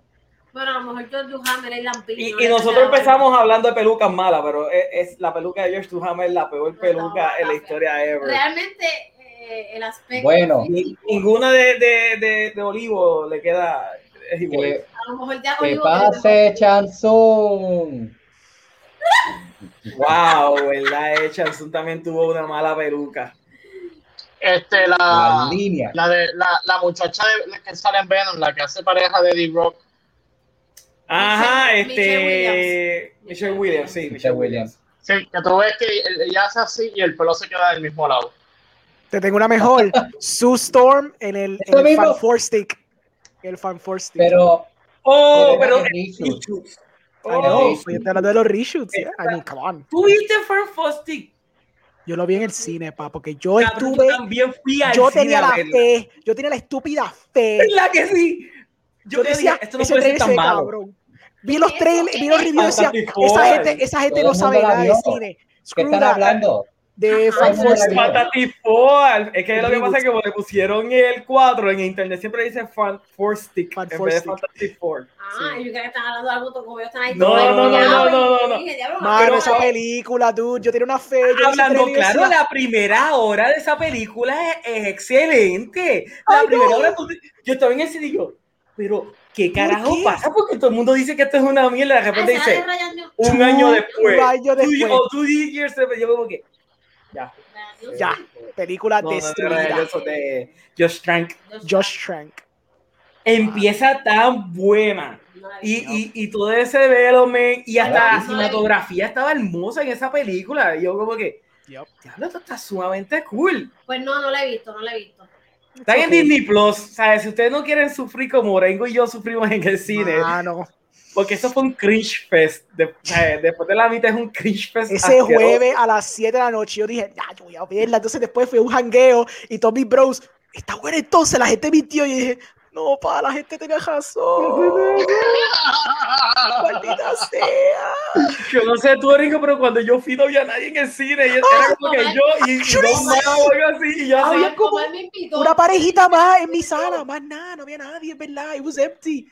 Yo that no was the vivía sign. Yo le dije, Melanie, ¿tú quieres ir conmigo a ver Fantastic? Eso es una mierda, yo no voy a verla. Y yo como que, Yo voy a perder mi tiempo viendo me voy solo a verla. Para el carajo. Y era como que yo solito y había como otra parejita y otro, otro grupito más en otro lado, pero no había Ah. más nadie. Sí, no estaba. Lo que pasa es que. Mm. es como New Mutants, porque eh, el principio, la primera mitad es tan buena o al menos quiere ser algo y de momento se acaba. O sea, el, el final, el clímax, lo rochean tanto. Y es como que hay una decepción. Ok, ok, espérate. Si, si, si, esto fuese como un carro, ¿verdad? New Mutant se arrancó bien y de repente pues cogió un portal, hizo un hydro y, y, y, y se volqueó un poquito.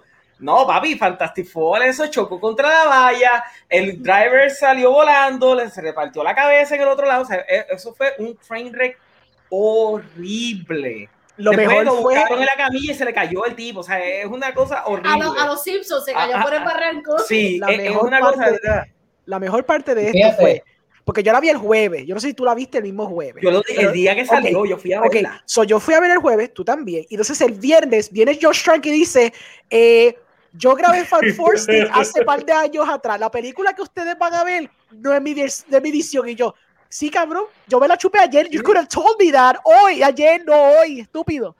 Maldita sea, porque lo dijo el viernes. Para cagar, para cagar, la- para cagar el, el, ¿verdad? el tío se office. video que pues yo empecé con esta visión y de repente me la robaron y yo como que, ay no, man. Yeah, I know. Se I saw.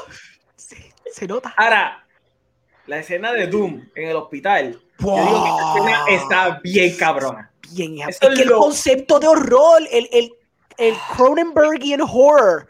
Exacto, tenía, tenía literalmente ese, ese horror, eh, perdón, el cosmic horror type shit, el yendo por el pasillo. Jan, tú- esa escena nada más yo creo que a ti te va a parar los pezones. O sea, tú verás a Yo vi Doom la caminando. Ah, tú la la viste. Sí. ustedes dos hablan como si nadie la había visto, solo Es porque que, la honestamente, la Yo no la conocido a nadie que la ha visto más que ahora que la la vio. visto. ¡Eh, la vieron! ¡Woo! Es que, es que la película. Entonces, La película al revés. La única que no la ha visto soy yo. Es que es una película que todo el mundo fue a ver y, y que la criticó. Yo es que no no, entiendo yo por qué no, lo no, hablan. no. Todo Ni el que mundo, fuera no, Nomadland. Yo no, yo no fui. Ni que fuera No Man Land. No, that's fair, pero es que, o- o- Oscar, like, genuinamente yo tuve muchos panas que estaban en la misma de que, ah, yo no voy a verla, o sea, porque y nunca la vieron. Genuinamente nunca la, Nunca la vieron. Yo. picharon. Por eso te Yo digo que a mí no me sorprendería. Mm. Que eh, ahí está el ejemplo. Qué pena que Meli no la vio, porque yo veo aquí el ejemplo de que hablamos de buen eh, race bending. Este, y un negro a un personaje que no es pelirrojo, porque usualmente es a los pelirrojos. Y este es un rubio que pusieron negro. ¿Sí? Y, ahí- Yo pasado de Rezón ya. y Michael B. Bueno, Jordan. cuerpo es pelirrojo. Cuenta. Ay, mira ahí, por favor. Ay, Melody. Y Michael B. Jordan lo hizo bien. Este, y no es un personaje de que ¿verdad? tú extrañas de que fuera blanco. Eh, Es que es un personaje bien, es diferente a Johnny Storm. Tiene el elemento de Cocky, toda esta pendeja, pero es. Cuando tú me dices Johnny Storm, todavía yo digo que Chris Evans hizo un mejor Johnny Storm que Michael B. Jordan. Michael B. Jordan a mí es un excelente actor. el tipo de- Pero tú, Yo tú necesitaba creciste leyendo con pelo. Está bien, Lo pero mismo tú, con. Mira, te pregunto, eh, Carl, ¿tú creciste leyendo Fantastic Four? bueno, yo vi uno que otro cómic y. Ah, un momento. Mi, Ah, mi té, producción. que no me lo he bebido. Anda, Ah, ah, mira la Ya que, ya que a 10 minutos me duermo. ya fancy. Eh. Sí, Ajá. sí. Yo no soy mucho de, de cómics, pero sí, este, recuerdo que leí el primero porque sacaron una versión más moderna para ese tiempo y me acuerdo que busqué el original, que sale un monstruito así de la tierra y todos están todos como que alrededor de él. Este, pues ese lo leí y uno que otro, este, pero yo soy más de, los de los muñequitos. Eh, el punto es de que mi Johnny Storm pues era joven y es un Invincible pero peli- con ru- rubio. Este, y lo mismo con Robin de Chris O'Donnell. Yo me decía, pero ¿y ¿dónde está su pelo? ¿Por qué es- estos heartthrobs tienen ese pelo de militar? Es como que no, eso no es lo que yo quiero ver. So, ese era mi issue. O sea, más allá del personaje, de cómo lo hizo, era el look. El look me sacó. Yo miraba a Chris Evans bien mayor para lo que era un teenager. O sea, Johnny Storm siempre ha sido un teenager para mí. Este, so, eso era lo que nunca me conecté con él. So, mientras que si me lo cambias a Michael B. Jordan, que ya de por sí le cambias la raza, pues ok, pues te acepto que sea de esa manera. Pero si vas a tener un blanco haciendo Johnny Storm, dámelo con pelo largo, o sea, con, con el pelo más arriba. Y para, yo pienso igual que, que Omar, para mí Chris Evans como Johnny Storm Sí. le quedó en la madre porque as- en los cómics así es, o sea, el personaje es así. Eh, El eh, personaje así es, es, es, es charming, es funny. es súper cocky, es como exacto, que yo estoy bien está- bueno y ustedes todo el mundo lo sabe, yo lo sé, esto no es un secreto, o sea, Yo estoy bien duro porque yo hago fuego, cabrones. Yo puedo hacer muchas cosas que ustedes no hacen. Ustedes están duros, pero I mean. Y el Ah, tripearse a Ben todo el tiempo, algo que obviamente Sí. en la película de Josh no podían hacer porque en la película de Josh lo, lo trataron como que era la tragedia más grande del mundo. Obviamente la tragedia más grande del mundo, tú ser de piedra, pero se fueron bien dramáticos. Ok. Lo que pasa es que las, pri- las primeras dos eran full comedia, o sea, hasta antes del MCU. Las primeras Fantastic Four eran full Eran comedia. hokey, eran como cheesy. Eran They bien- embrace el cheese, es verdad. Sí. Sobre todo la segunda, Ujú. pero era, era bien cheesy. Uy, la segunda. Pero una pregunta, ¿tú no, no viste a Chris Evans muy mayor para ese personaje? O sea, ¿lo aceptaron bien? Yo lo acepté bien para, para aquel tiempo. Ok. No me Yo lo, parecía sé- que. yo, yo lo vi, yo lo vi mayor también, pero como que pues eventualmente pues le piché. O sea, lo, lo, lo- como dice Omar, lo pasé bien también. Pero sí, entiendo tu punto de que pues se veía mayor. Pero es que también cuando Jack Kirby dibujaba eh, Fantastic Four, los hacía bastante mayores.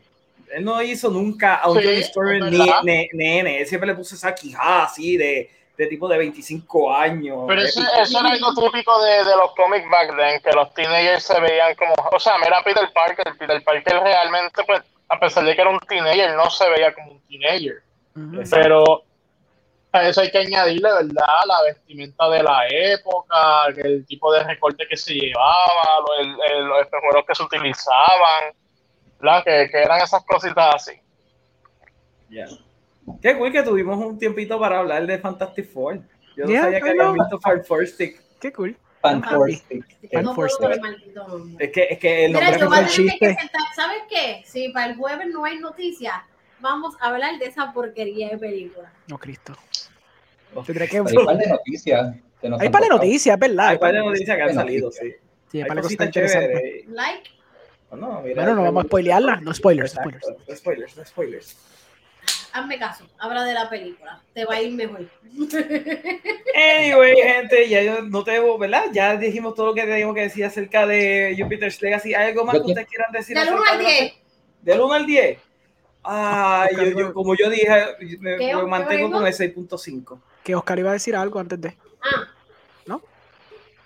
Quería hablar de Invincible. Ah, ¿verdad? Que tú Oh. Sí. Invincible. porque Zumba, zumba. en verdad, Oscar, tú y yo no estábamos en ese live porque yo tampoco lo había visto. Zumba, zumba, tira ahí, tira. dos episodios. Oh, espérate, espérate, espérate. Oscar, déjame ponerte grande. ¿Qué te pareció Giggity. Invincible? Kikiri. Bueno, desde un Sí. principio yo dije que, que me gustó y era la serie que el Oscar Teenager hubiera querido ver en su momento. Pasa que no, no le di prioridad pues por mi falta de tiempo. Pero qué bueno que la vi porque me gustó mucho y una de las cosas que más me gustó, que se, va- se van a sorprender, es, es que no es la parte de superhéroe ni la acción, es, es la parte fresita de, de los teenagers, del, del young adult, de No nos sorprende. él con la noviecita, entonces después y ve que está con él, la que la deja, entonces después cuando el episodio 7 creo que es, que el Jock y el mi mejor amigo está detrás de él, so, es- esa era la parte que más me gustaba, este, y las relaciones de familia, eh, to- todo el drama, verdad todo el drama, pero me gustaba, me gustaba, me gustó que fuera tan cruda, o sea, e- el último episodio ya había llegado Adolfo del trabajo y era la pelea esa con el, el tren. Yo, yo que trabajo en el tren, yo estaba diciendo, ay, ahora tengo que llenar el reporte. Ay, se echó esto.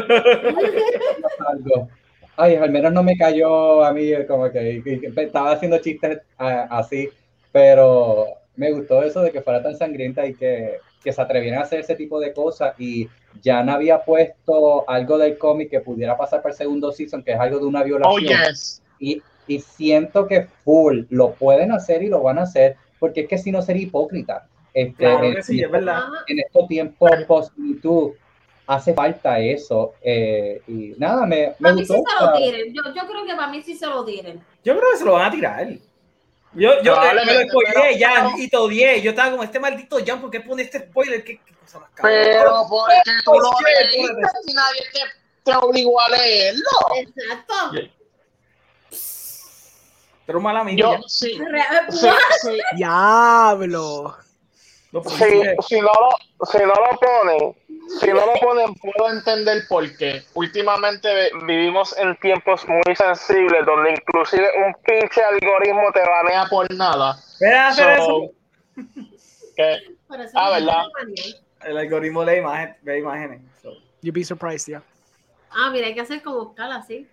Eso para. Como Wolverine. pues, Wolverine. pues este, si, si no lo pueden, puedo entender por qué, pero dado, dado que ahora pues vivimos en tiempos curiosos donde pues se pueden poner trigger warnings y toda la cuestión antes del episodio, como ocurrió en Jupiter's Legacy, que tiene, tiene, tiene los warnings. Este, pues es una posibilidad que lo, que, que lo, que lo, que lo hagan, que incluyan esa escena. Aún así está bien fuerte. Yo estoy. Yo vi los, los dos episodios los otros días, ¿right? los, si los últimos tres que te faltaban, Yo vi, me faltaban. te faltaban tres. Así, porque el otro lo había visto de la mitad para adelante, hacia el final, y no había visto el principio, ¿verdad? El episodio de Oscar, tú lo habías visto de la mitad. Oscar, yo digo que tú te pareces al pana de Mark. I'm sorry. Ah, el Bueno, Hablando Oye, claro, sí. si yo tuviese superpoder, lo primero que tú me dirías, ya vamos a volar. Y es como que cabrón, Ay, yo- estoy triste, ¿no? Ya vamos a ¡Qué volar. annoying! ¡Qué annoying! Me, me encantó. A mí ese personaje desde que salió me encanta. Es super cool. Por, por lo annoying que es. Y porque yo también haría cosas estúpidas así, like, no, take me fly también. Baby flying. Hacho, esa escena en que le dice, Mark está triste y yo voy a volar. No, no, Ah, no ah, sé cómo me siento. Sí, por favor, un momentito, un poquito, nada más. Cuando él dice, no, yo voy a dejar de ser superhéroe. No, no puedes ser dejar de ser superhéroe. Que tú seas superhéroe es lo mejor que me ha pasado en mi vida. Es como que, what? Algo, algo que quiero, que quiero mencionar que encontré muy curioso, y no sé si ustedes se han, dan- se han dado cuenta que todo el mundo está aprovechando su Superman ahora, a diferencia de Warner Brothers. Bien. Amazon tiene, Eso es cierto. Todo el mundo Uf. está aprovechando a su Superman ahora. Amazon tiene dos, malo, pero tiene dos Superman. Malo, pero- Y, a- y a- Sí, y sí. ahora Netflix tiene su Superman, mientras que Warner Brothers está, mira, ahí no sé ni qué hacer gracias. con Superman. Con el OG. Y otra cosa, tengo que decirlo, yo lo dije en el like, en el like que hablamos de Invincible, pero a mí me encanta esa escena cuando Omni-Man entra al otro, al otro mundo y le dice, You don't seem to understand. Earth isn't Ah. yours to conquer. A mí esa esa escena yo que, brutal. holy shit, holy shit, eso es como que, está cabrón. De verdad que este último episodio, yo, yo me pasé todo el episodio así. Pregunta que Bueno, te Omar, ahí- y Omar- estoy hablando. Perdón. Y Omar mirándome, yes, yes, Ya, sí, yo estaba como que. yes. Y yo, ¿pero qué diablo es su hijo? Él no se pone a pensar que es su fucking hijo, ¿qué le pasa? Así Lo de la mamá. Cuando, lo, co- cuando, salió, cuando le dijo lo de la mamá, yo me como que... ¿qué tipo Como que tu mamá para mí es una mascota. Ha hecho esa escena? Y yo como que, Mark, bendito por esto. Y cuando Mark le va a tirar el puño, le dije, ay, Dios mío, tú no estás todavía en el nivel del señor que tú No. haces. Básicamente, Pero- si tú lo ves de esta manera, Omniman, Omniman es un equivalente a que hubiera pasado si en vez de llegar a la Tierra hubiera sido Clark Kent, hubiera sido Sol o algo así por el estilo. Ajá. Y, y eso es algo que te quería preguntar, Jan. ¿Tú crees que ahora, verdad, con, con la, fama, eh, la fama que tiene Omniman, la fama que tiene Homelander, Marvel se, tra- se atreverá por fin a, a tirar a Sentry? Sea, sabía que iba a decir así. Es que, es que todo el mundo está esperando a Sentry. Yo no creo que eso vaya a pasar de aquí a 5 o 6 años. Estaría. Pero va a es que pasar. mira, si Pero va a hacen, pasar. Va a pasar. Si hacen Sentry, yo, Pero- yo, yo quisiera verlo en una serie y la serie tiene que hacer algo similar a WandaVision. Tiene que ser algo similar a. WandaVision. No, Ah, obviamente, Tiene que Sí. ser así. full. Lo que pasa, lo que pasa es No, no, que, es que- el es que- no eh, sabe, Exacto, explícale, Sentry. explícale. Sentry es el héroe, pero Sentry también es el villano. No tan solo eso, no tan solo eso. También es con relación a lo de que en el cómic Sentry borra su historia de los cómics. Aparentemente Sentry es el primer superhéroe o el segundo después de los Fantastic Four. Es bien pana de Richards y supuestamente él tiene esta historia en el Golden Age de los o en el Silver Age, mejor, di- mejor dicho. Y él borró de nosotros, los miembros de la audiencia, el recuerdo de que Sentry existía. Esa, esa es la historia, ¿sabes? El mismo cómic hace una referencia a nosotros como lector de que él nos borró a nosotros colectivamente la, eh, la memoria de, de, su existencia. So, si la hacen una serie, deben de serlo que Como él, en una serie, él borró todo lo que era, o una película. Es como que, es como tú decir, la verdadera primera película del MCU es entonces Sentry. No era Iron Man, era Sentry. Y, él- y él la borró. Y siempre estuvo. Y entonces te enseña, te deben de poner escenas de él en la batalla de Nueva York peleando, haciendo un montón de cosas.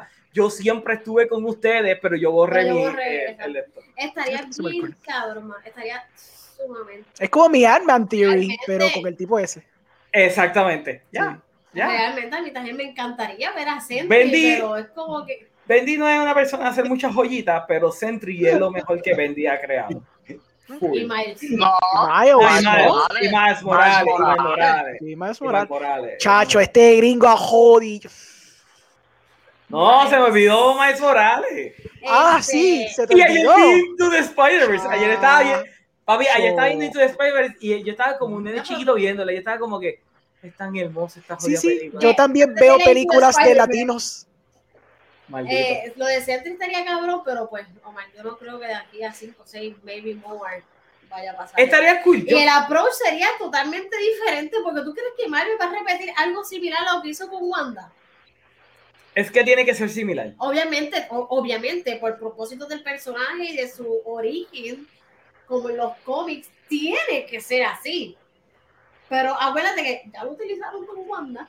Pues está bien, no hagan una serie dentro de la serie, pero deben de hacer eso mismo, de que Sentry estuvo ahí en la batalla de Nueva York, tienda, en todos lados, unos que peleó contra Thanos y perdió, whatever. O sea, tienen que hacerle que Sentry siempre estuvo ahí, pero no quiso olvidar. En, la, eh, en el stories de los cómics de la tienda, yo creo que tú tienes uno, de los roles que había salido para el 2000. Sí, cuando 18, salió Sentry. 17. Sí. No, Este, no, no, más viejo, más viejo. Yo, yo tenía los originales. Realmente estaría súper interesante. Mira, déjame leer un poquito de los comments. Miguel nos dice, oye, Legendary Pictures le acaba de dar live action adaptation del cómic Peter Root. Se trata de Sí. Monster Hunter en época de 1924 en Harlem. A Regina King como directora. Mi gente, ese cómic está súper cool, léanlo. Continúa diciendo que es como Buffy the Vampire Slayer, mi Luke Cage, mi Supernatural en Harlem. Eh, también me dice, Omar, estás hablando mucho de la peluca de Jupiter's Legacy, pero no menciona la de Kavira en The Witcher. Come on, bro, that wig was horrendous. Ah, es verdad, Estaba estaba, fea. estaba fea, estaba fea, Estaba feísima. pero yo, la de Suhama está peor. Porque por Sí. lo menos de Kavira tenía estilo, así para atrás, y qué sé yo. Pero-. Ahí es lo que dice Orengo de la cinematografía, que en The Witcher es más oscuro y eso ayudaba a que no se vea, no resaltara tanto. Eh, continúa Miguel diciendo, Tran has gone on record saying that Fox butchered his- the shit out of the movie in the editing room. Release the Tran cut, I guess. Eh, también continúa diciendo, Evans got away with Human Torch because right before he was in a lot of teenage heartthrob movies. The consensus was he was big with the younger demo. Okay. Okay. Bueno, este, yo creo que ya debemos de terminar este podcast, así ah, que... pero vamos a hablar de Into the Spider-Verse. ya. No, no, esto- Pablo. sí, porque Qué literalmente charro. nos quedamos aquí hasta mañana, a las 8 de la mañana. Es charro hablar de la mejor película de superhéroes. Anyway, Jovanovski, ya gente, ¿cómo te pueden conseguir? Chichando en Teatro como Facebook, resalta, Instagram, sorry, vuelve a eso, porque resalta los colores del vaso, una cosa brutal. Oscar, ¿cómo te pueden conseguir? Chichando en Facebook, Instagram y YouTube, al igual que en todas las plataformas de podcast. Y mañana estése pendiente que vamos a tirar el último bonus video que tuvimos con eh, Daniel Pesina, el actor, que él habla de qué piensa acerca del casting de Johnny Cage en la secuela de Mortal Kombat. Habla de Ryan Reynolds y de Miz. Y dice de quién él quisiera que fuera Johnny Cage. By the way, escuché el episodio, está buenísimo, mi gente, en todas sus plataformas de podcast. Busquen a Chichando con Da- eh, Daniel Messina, ¿qué se llama él? Da- Daniel Pesina, sin Master Pesina. Eh, muy bueno, realmente me gustó. Y hay, para los fanáticos de Mortal Kombat, hay muchos Easter eggs que yo mismo no sabía acerca de ese primer juego y de quién iba a ser el protagonista principal de ese juego. Que literalmente estaba wow. escuchándolo y mientras yo lo estaba escuchando, yo eh, abrí la ventana de Facebook para gritarle a Oscar de ¿por qué nadie le está preguntando esto? Y de repente escucho a Oscar que le hace la pregunta y yo sabía que podía contar con Oscar. Sabía que podía contar con Oscar que hacer esa pregunta. Mira, eso fue que le dio fa forward al después- No, no, literalmente lo estaba escuchando, estaba editando y, y estaba escuchando el, el, el podcast tuyo. Así que muy bueno, busquen a Chichando en todas sus plataformas eh, de podcast Gracias. favoritas. Gracias Señor Jan Miranda, ¿dónde la gente te puede conseguir después de 14 horas? Después de 14 horas me pueden seguir en Issue 42. Finalmente voy a estar libre. Vamos a ver hasta cuándo. Este, así que Issue 42. Este, hopefully, pues vamos a poder, ¿verdad? Regresar full y meterle caña y volver a lo que me gustaba muchísimo, que es hablar sobre cómics. Así que si es tu hobby favorito, pasa por la página y regálame tu like. Y pues, básicamente, eso, sí, yes. Mira, aquí Miguel nos dice, Eso, sí. lo de las gafas es exclusivo de Chichando. Y es verdad, hay algo acerca de las gafas de Johnny Cage que es de Chichando exclusivo. Eh, De hecho, el, el manejador, porque esto, esto lo, lo logré por el manejador, cuando se, él- se me escribió, yo tuve que leer dos veces el nombre de tu página, porque el manejador es boricua. Este, él dice, wow, te, te felicito por el nombre de tu página, porque yo de momento leí dos veces y yo, no, no sé qué pensaste, porque es de un chicha, desde una conversación y él, sí, sí, Sí. bueno, bueno. Sí, sí, sure. Es acerca de chit chat. Exacto. Eh, gente, también sigan a Jan Miranda y 42 para que lo mantenga ahí al tanto de todo lo que es cómic. By the way, Jan, tenemos que hacer una colaboración tú y yo. Tenemos que hacer, ya que tienen Ajá. mejor internet. El, live- que- el, el video que yo voy diciendo era hace como 500 años. Exacto, ya, yo creo que ya es, ya, ya es tiempo, ya. It is time. It is time. No sé cuál es el video, pero dale, vamos para allá. Cabrón, ¿cuántas veces te lo tengo que decir? No voy a decirlo el en el show, live. el show. No te lo vamos a decir aquí, pero el show. Anyway, Ok. señor Orengo, dile a la gente dónde te pueden conseguir. En Google. Maldita sea. vale la pena, vale la pena. Valió la pena, te quedó cabrón. esa, esa risa valió oro. Este, me puedes conseguir aquí en The Movie donde hacemos movie news y movie reviews los martes y jueves. Me puedes conseguir también en mi podcast, que está bajo la página de The Movie Guy, que se llama Cinemas Podcast, donde la semana pasada eh, hice un análisis crítico de Another Round, con un par de panas y que sí, que estábamos bebiendo, chavando, filosofando por dos horitas, hablando de eh, Max Mikkelsen y su Existential Crisis. Aparte de eso, me puedes conseguir Cardboard Cave con John, que sadly no pudo estar aquí hoy, eh, donde hablamos de Magic the Gathering y hablamos de Pescarta y de las situaciones que está pasando con ese mundo. Finalmente, me puedes conseguir el 15 en Richport, eh, donde yo participo en Cine Nerds.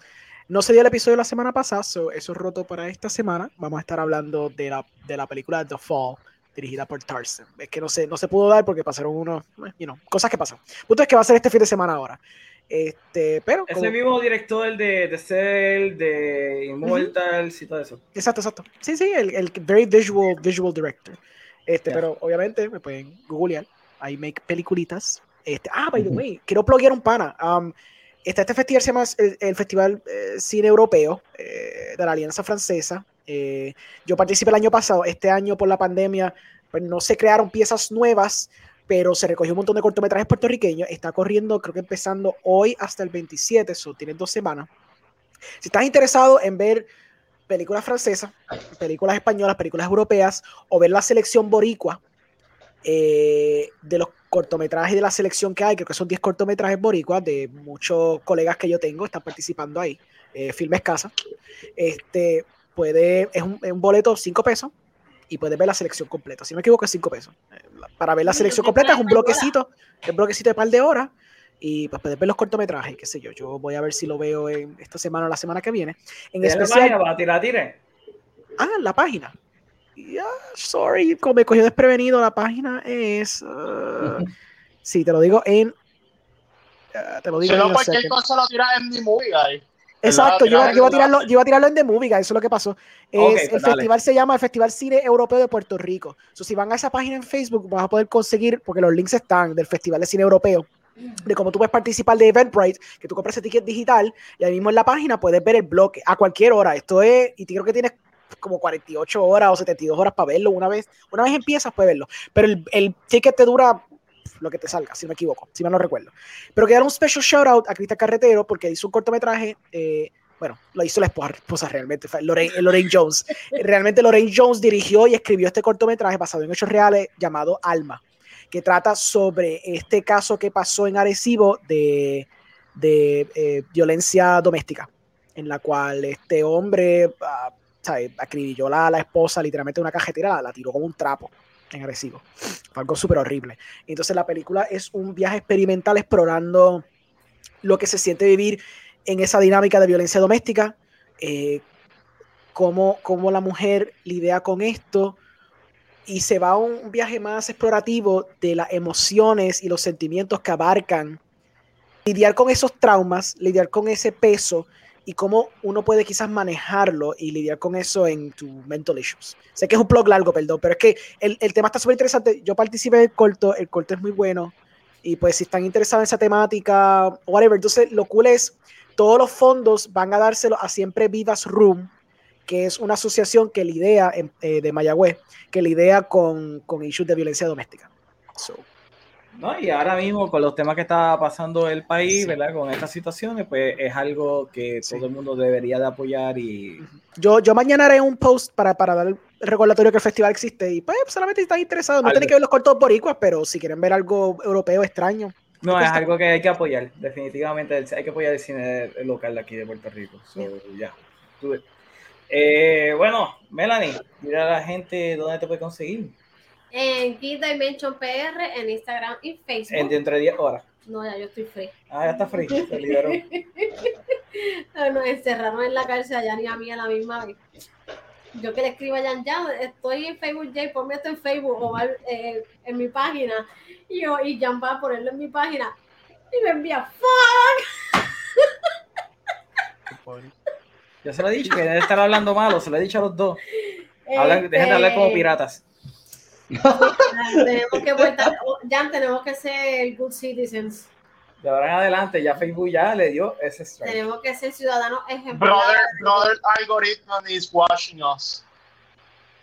Yes. ¿Algo más, Melanie? Glitter Dimension PR en Instagram y Facebook y en Glittery Alley Shop para todos sus vasos customizados de los que le dé la gana. Miren qué lindo este vaso, tengo vasos más lindos que ese.